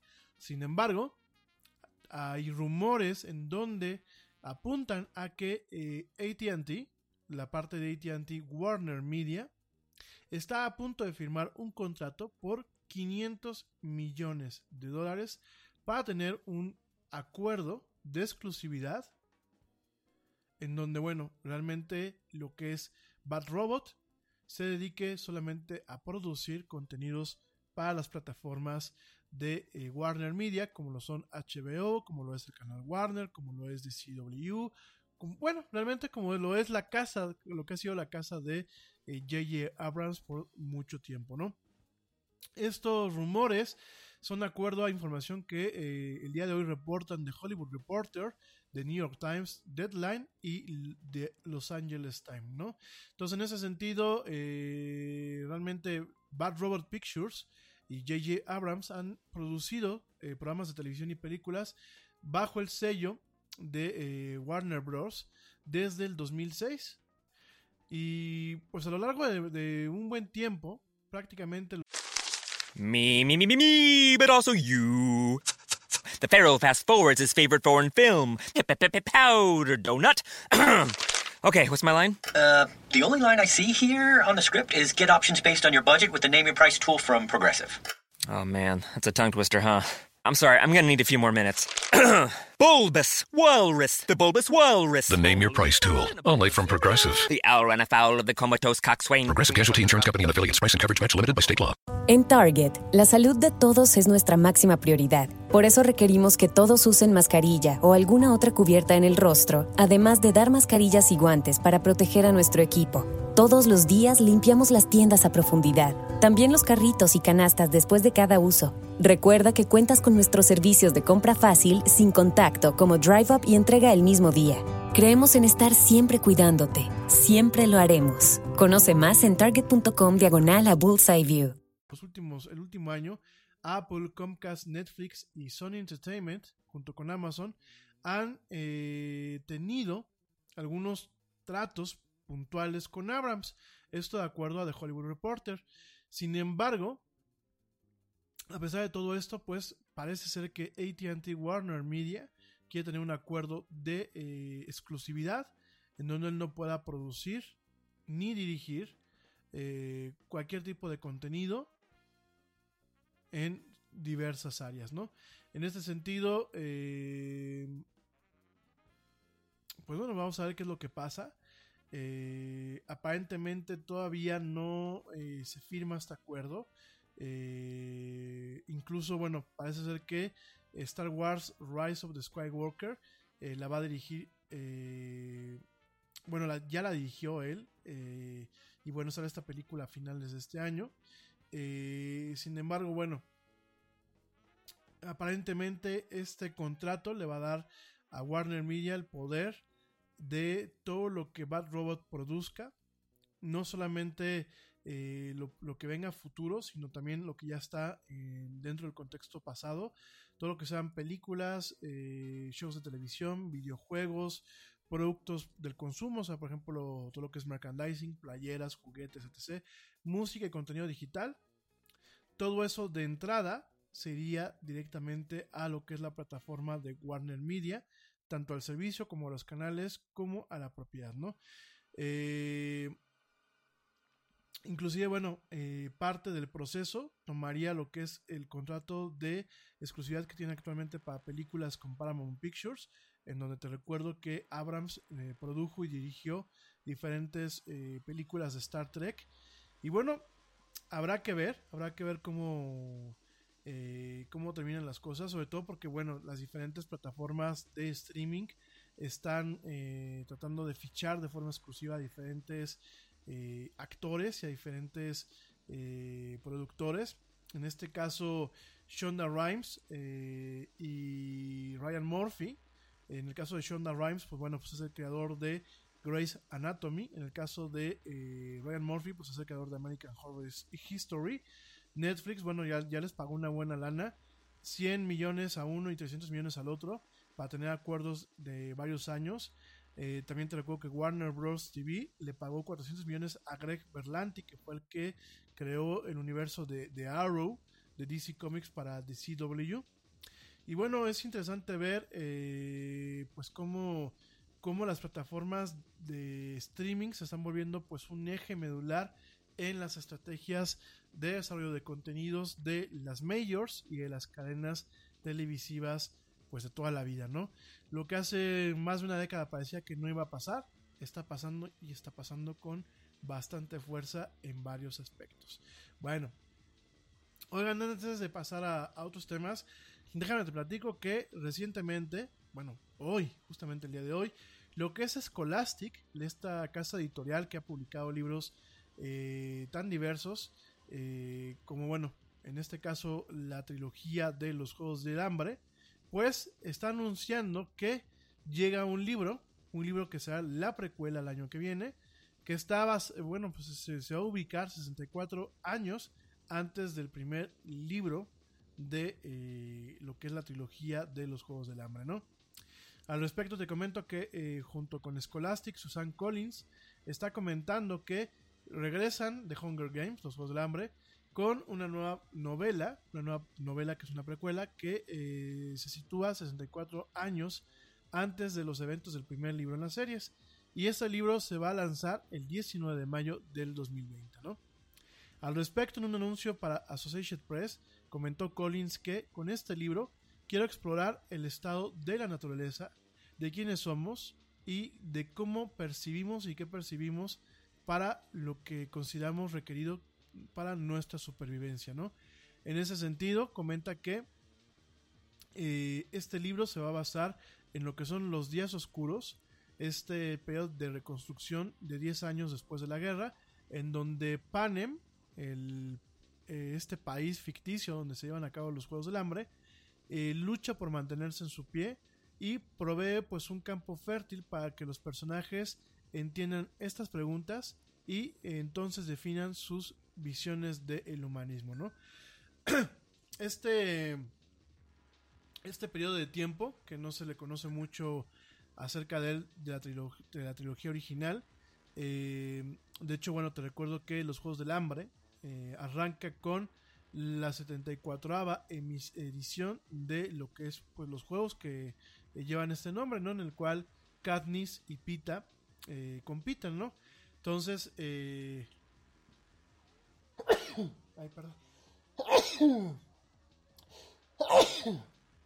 perdón, perdón, perdón. Este, gracias a los que por ahí me dijeron salud. Bueno, esta precuela realmente lo que lo que se va a basar es en un periodo en donde pues prácticamente ninguno de los personajes que conocemos de los libros eh, tiene vida, excepto quizás por el presidente Snow, quien eh, aparentemente en esta precuela tendrá cerca de 11 años, ¿no?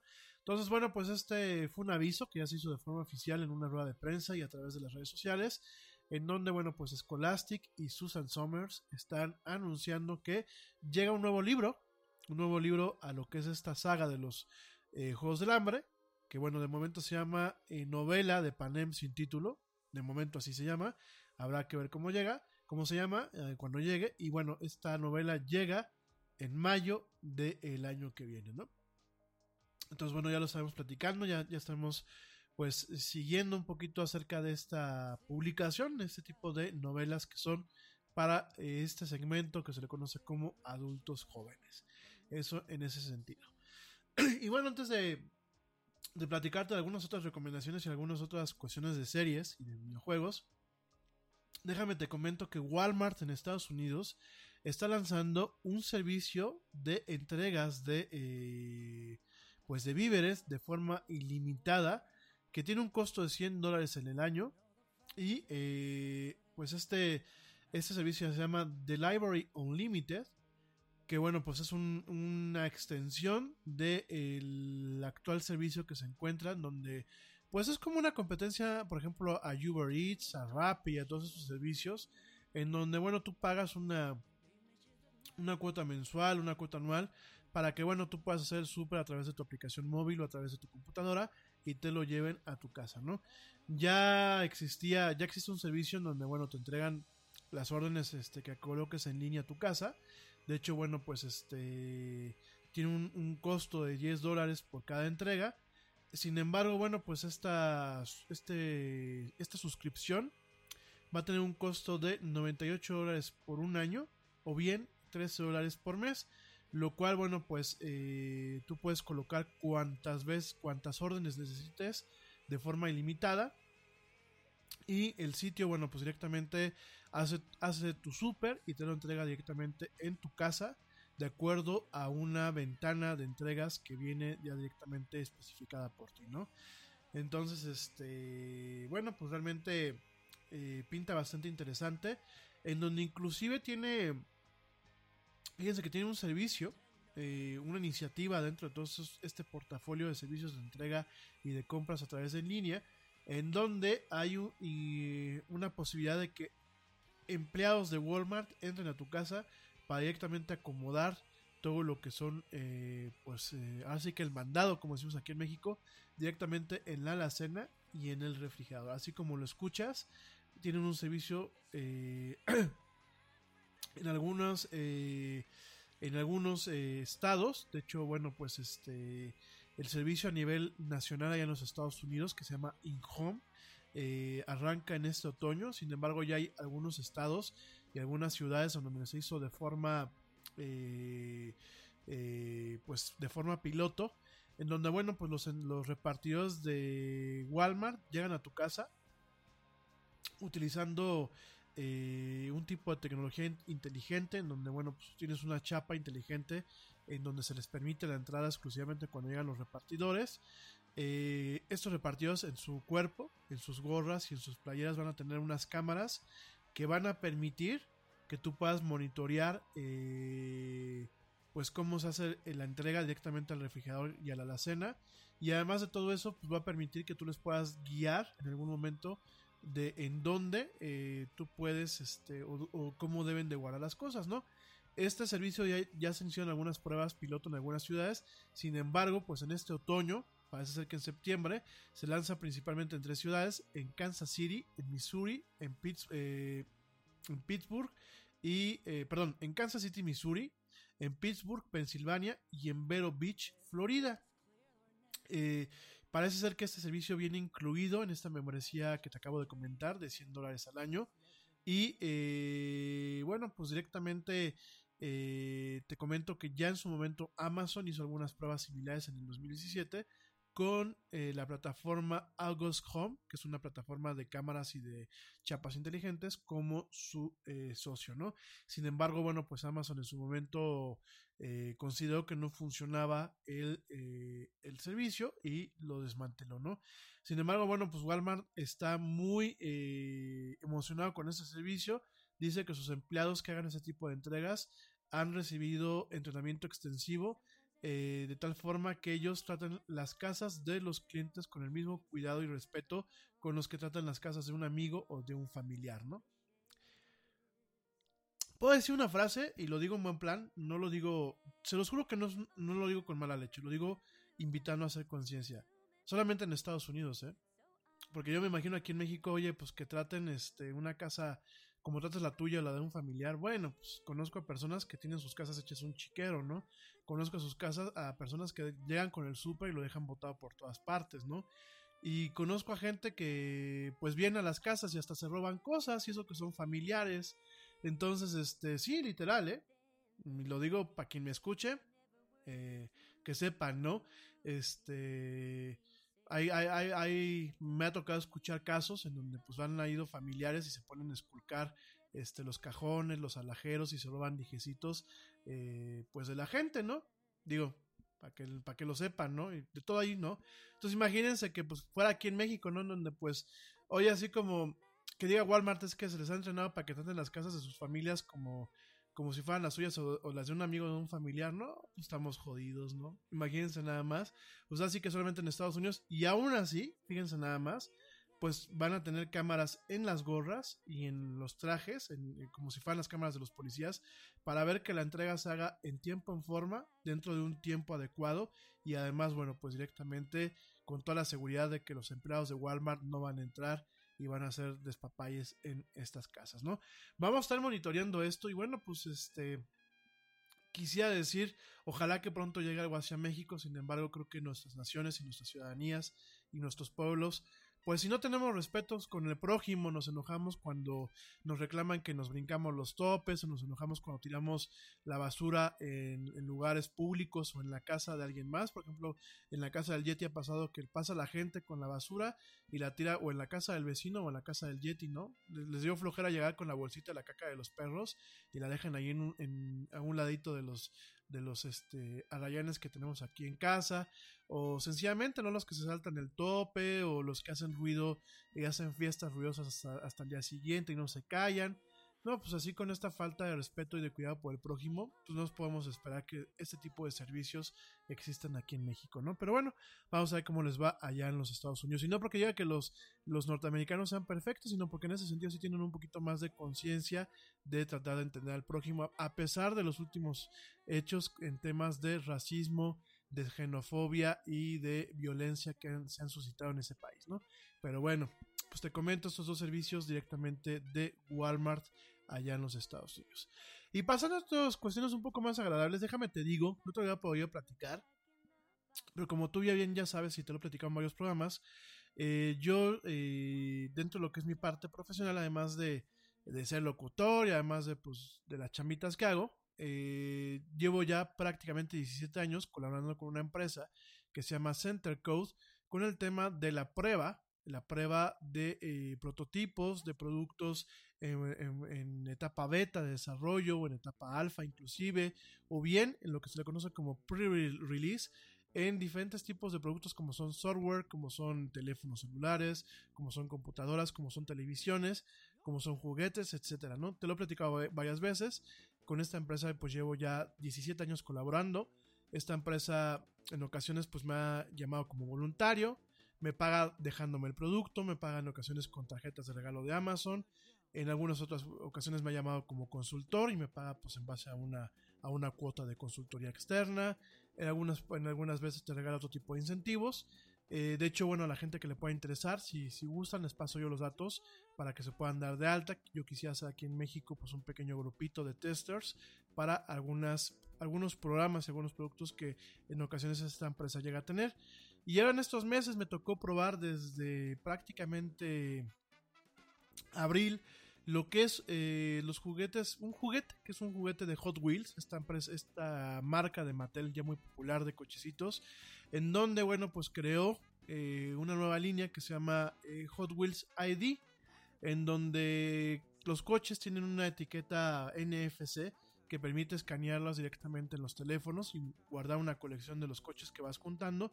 Pero además de eso, creó una nueva línea de sets que se le llaman Smart Track, en donde estos sets tienen puertos USB y, obviamente son alimentados por baterías, bueno, una batería recargable, en donde tú, tú cargas la aplicación en tu teléfono, la aplicación te dice eh, cómo armar ciertas configuraciones de la pista, la pista pues es una pista típica de Hot Wheels, con sus curvas, con sus líneas rectas, con sus eh, brincaderas, con su esta vuelta que es como vuelta de tornillo, eh, y viene con un lanzador todo esto va conectado, entonces tú vas conectando los diferentes componentes como te lo va diciendo la aplicación.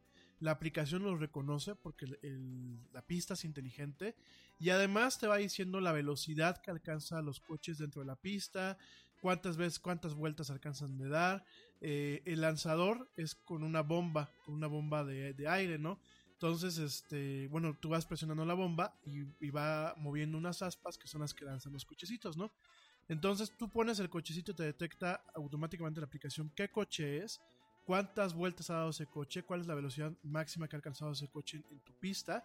Y además te va diciendo qué tanto vas bombeando el, booster, que así le llaman el lanzador.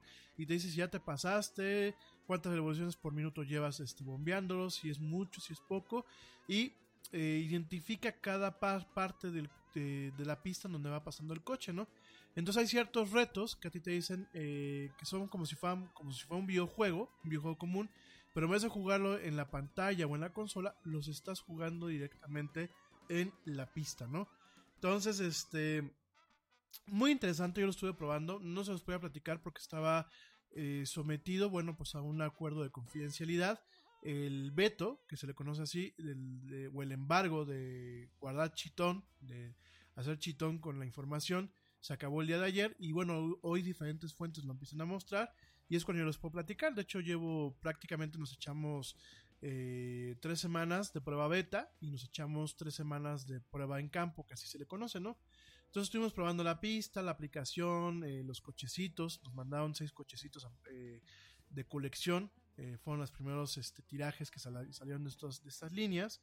Y la verdad, bueno, pues me parece muy interesante porque tenemos un juego que tiene el atractivo digital, sobre todo para los chicos que ya están más conectados, pero que mantiene el tema del juego físico, del juego con juguetes, del juego colaborativo, donde no solamente puede estar el niño solo jugando, sino puede estar el niño con sus amiguitos, el niño con papá eh, o con mamá. Sobre todo, pues estos son, son juegos que son muy atractivos para los papás porque pues cuántos no nos gustan los cochecitos, ¿no? Y cuántos adultos no nos gustan las, las autopistas, cuántos, cuántos adultos no nos gustan los sets de trenecitos, los sets de cochecitos, estos, este, eh, el Scalectric, bueno, son estos cochecitos de estas pistas que son muy populares.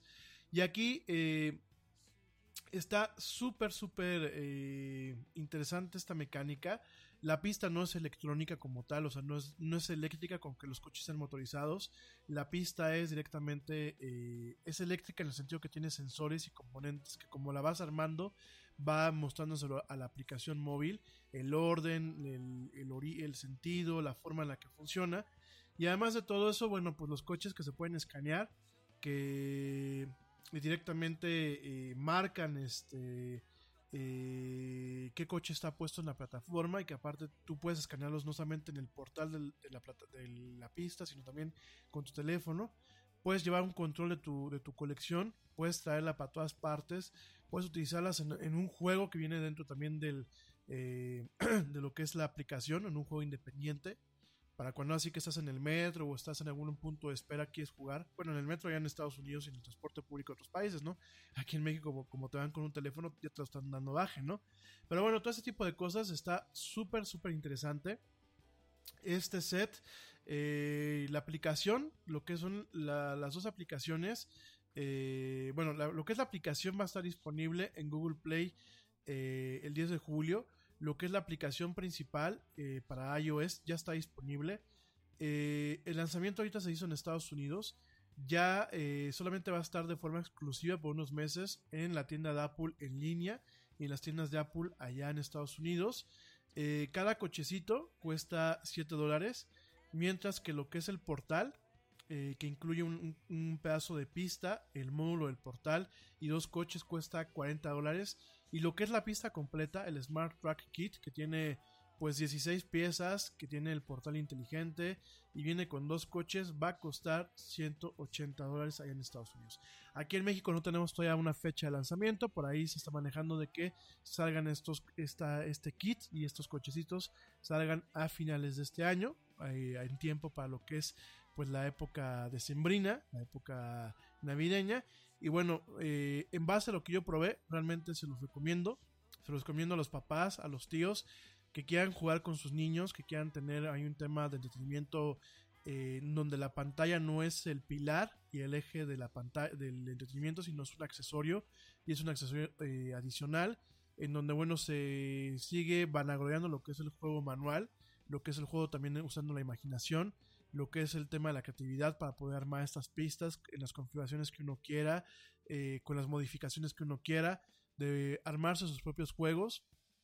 Y también, también se los recomiendo a aquellos adultos que, bueno, pues tengan a su squinkle, a su squinkle a flor, de, a flor de piel y que quieran, pues de alguna forma, aprovechar lo que es esa sinergia ent- entre lo que es el juguete convencional y la tecnología. Entonces, muy recomendado. Bueno, pasando a otros temas y ya minutos de concluir este programa. La era del Yeti. Pues déjame te comento un par de recomendaciones rápidamente. Y salió el pasado jueves, salió lo que es la temporada 2 de esta serie de anime que se llama Kakegurui. Eh, Kakegurui que significa, bueno, jugador compulsivo allá en Japón. Es una serie fantasiosa, es una serie fantasiosa, pero bastante interesante. Una serie en donde, bueno, hay, un, hay una academia privada en Japón en donde pues es una academia pues de cacas grandes como decimos aquí en México de políticos y grandes empresarios en donde llegan están sus hijos de estos personajes y es una academia en donde el estatus no solamente se basa en, el- en las familias a las que los niños pertenecen bueno los, los chavos los, los adolescentes sino también en eh, la cultura de eh, casino de juegos al azar que se tiene dentro de esta academia, ¿no? Es una serie muy interesante. Obviamente es una serie fantasiosa y es una serie de anime. Está basada en un, en un manga publicada en el, en el pues compendio de, de mangas Joker que pertenece a Square Enix allá en Japón. El, el anime, bueno, pues este es una coproducción entre, entre Studio Mapa y Netflix y Aniplex a nivel mundial. Y eh, es un. Y bueno, y Square Enix. Y es un anime muy interesante. El diseño de personajes me parece curioso. No deja de tener mucho fanservice. Esto con las muchachas voluptuosas, eh, las poses sexys y cachondas. Eh, hay una connotación sexual en donde se materializa el tema del juego, de la ludopatía, como un tema que produce placer sexual a los protagonistas. Eh, pero más allá de todo eso, me parece muy entretenido la forma en cómo la protagonista pues es muy lista, como es muy observadora, como en, en algunas cosas gana, no tanto por la suerte, sino porque es capaz de detectar eh, las trampas que se hacen en los juegos. Eh, todo el tema de eh, pues eh, el, el- el suspenso y el tema de la todo este tema de política detrás de la de cómo funciona la academia hay, un consejo de estudiantes en- encabezados por una mujer que es la presidenta que bueno pertenece a- además de todo pertenece a un clan a un clan de pues prácticamente de saibatsus de yakuzas y otro tipo de personajes políticos ahí en el Japón y es, la- ella es la líder, la, la joven líder no solamente de la academia, sino del clan en general. Eh, toda esta intriga política, toda esta intriga entre conflictos familiares. Eh, la verdad es una serie muy recomendada. Eh, los opening, además de tener muy buena música, los opening me parecen muy interesantes por el diseño artístico que se les hizo a, ellos. Y bueno, la verdad es una serie muy recomendada. El doblaje en español de primer nivel, hecho en México. Eh, muy entretenidos, son dos, dos, temporadas de 12 capítulos cada uno. Quizás en el último capítulo de, de, la última temporada nos quedan a deber. Yo espero que Mapa pues lance la continuación a la temporada 2 o lance una temporada nueva el año que viene. Y eh, muy recomendada, se las recomiendo de verdad muchísimo. Y también les recomiendo en el tema de anime. Ya sé, ya sé, y vamos a estar platicando un poquito de ese tema. Te recuerdo una vez más que el anime no solamente es para squinkles, es también para, para gente adulta y de hecho hay mucho anime para, para adultos. Te recomiendo la segunda temporada de este anime que ya te he platicado que se llama Agretsuko. Eh, Agretsuko, bueno, pues es una creación entre Sanrio y, y Netflix. Es un, es un, eh, eh, un anime original de Netflix. Y, y Agretsuko habla de una panda roja, que es como una sofrita, eh, de 25 años que se llama Retsuko, la cual trabaja como salaryman o como salary woman, como asalariada en, una empresa japonesa. Eh, más allá de lo cute que se pueda ver el personaje, es una crítica eh, total a las sociedades modernas, no solamente a la sociedad, japonesa. Es una crítica total a lo que es el machismo en las empresas, lo que es el feminismo mal entendido en las empresas. Inclusive eh, el jefe de Ritsuko, pues es un, es un cerdo chauvinista, por ahí te puedes dar cuenta, y machista, y misógino, por ahí te puedes dar cuenta de muchas cosas. Eh, yo la vi cuando arrancó la temporada, no la terminé de ver la primera temporada, pero eh, la verdad es que uno termina identificando a diferentes componentes que uno se encuentra en las empresas hoy por hoy. Eh, el hipócrita, el amebotas, el traidor, el aplicado, el que intenta salir adelante en el día a día sin hacer política, solamente cumpliendo su trabajo, como es el caso de, de Ritsuko. Eh, como sea, es una serie que no es para niños como tal. Hay mucha madurez, inclusive por ahí empezamos a ver que hay parejas lésbicas, hay un tema del miedo al compromiso, hay un replanteamiento de la noción del matrimonio a nivel social. De verdad es un show que a mí me parece perfecto en muchos aspectos, un show que es cómico, pero que por supuesto tiene eh, una lectura de crítica social. Yo se los recomiendo ampliamente. Voy a tratar de empezar a ver la segunda temporada. Eh, déjense el tema cute de Sanrio. Eh, véanlo como es la, la, serie, como es cada capítulo, como lo que realmente representa. Y es una serie con una tremenda crítica social, endulzada por tener un personaje todo cute y bonito, que es este caso Ritsuko, ¿no? Entonces, eh, y que aparte, en vez de, de, matarse con los empleados y con sus compañeros y con el jefe en la oficina, ella lo que hace es que cada noche se va al, al karaoke a cantar en un, en un, cuarto de karaoke en, Japón y a mentar madres mientras canta, ¿no? Entonces, de verdad, muy, muy, muy recomendado. No demeriten la serie por lo cute, porque sea Sanrio, porque sea anime véanla porque realmente es una crítica a nuestras sociedades. Entonces se las recomiendo muchísimo.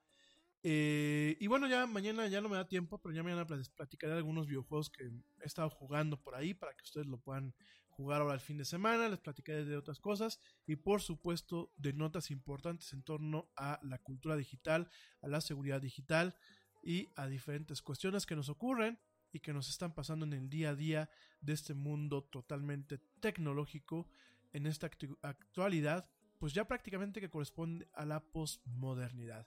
En los años más luminosos, pero también en los más oscuros de esto que es la raza humana. Bueno, pues muchísimas gracias por acompañarme hasta este punto del programa. A ti que me estás escuchando en vivo, te deseo una excelente noche. Y a ti que me estás escuchando en diferido, te deseo un excelente día, una excelente tarde, perdón, o una excelente noche, dependiendo de cómo y dónde me hayas escuchado. Mil gracias, yo mañana te espero en una emisión más de esto que es La Era del Yeti, en punto a las 7 pm hora central de la Ciudad de México, o bien te espero en las siguientes emisiones que aparezcan en tu plataforma consentida de eh, streaming de audio, ya sea Netflix, ya sea eh, iHeartRadio, ya sea TuneIn, ya sea Stitcher, ya sea Castbox o ya sean las tiendas de podcast de Google Play y de eh, iTunes. Mil gracias pórtate mal, cuídate bien, pasa un excelente día, una excelente noche. Y bueno, yo te espero mañana porque pues ya me voy. ¿Y por qué ya me voy? Pues porque ya me vieron. Mil, mil gracias y nos escuchamos mañana.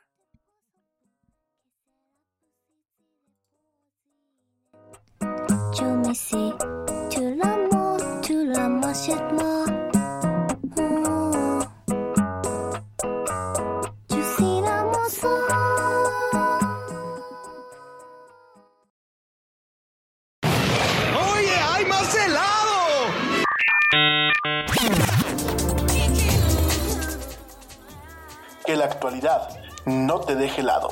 Te esperamos en la siguiente emisión de La Era del Yeti.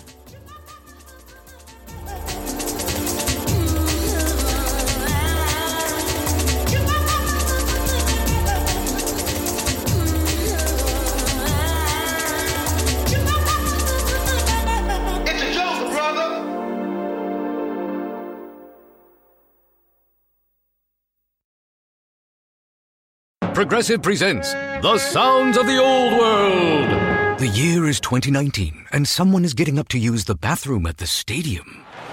Excuse me? Excuse me? Oh, sorry. Excuse me? You mind if I just squeeze by here? This has been The Sounds of the Old World. Brought to you by Progressive, where drivers can still switch and save like it's 2019. Quote today at progressive.com. Progressive Casualty Insurance Company and Affiliates. Nada es más importante que la salud de tu familia y hoy todos buscamos un sistema inmunológico fuerte y una mejor nutrición. Es por eso que los huevos Egglands Best te brindan más a ti y a tu familia. En comparación con los huevos ordinarios, Egglands Best te ofrece 6 veces más vitamina D y 10 veces más vitamina E, además de muchos otros nutrientes importantes, junto con ese sabor delicioso y fresco de la granja que a ti y a tu familia les encanta. Todos queremos lo mejor para nuestras familias. Entonces, ¿por qué no los mejores huevos? Solo Egglands Best. Mejor sabor, mejor nutrición, mejores huevos.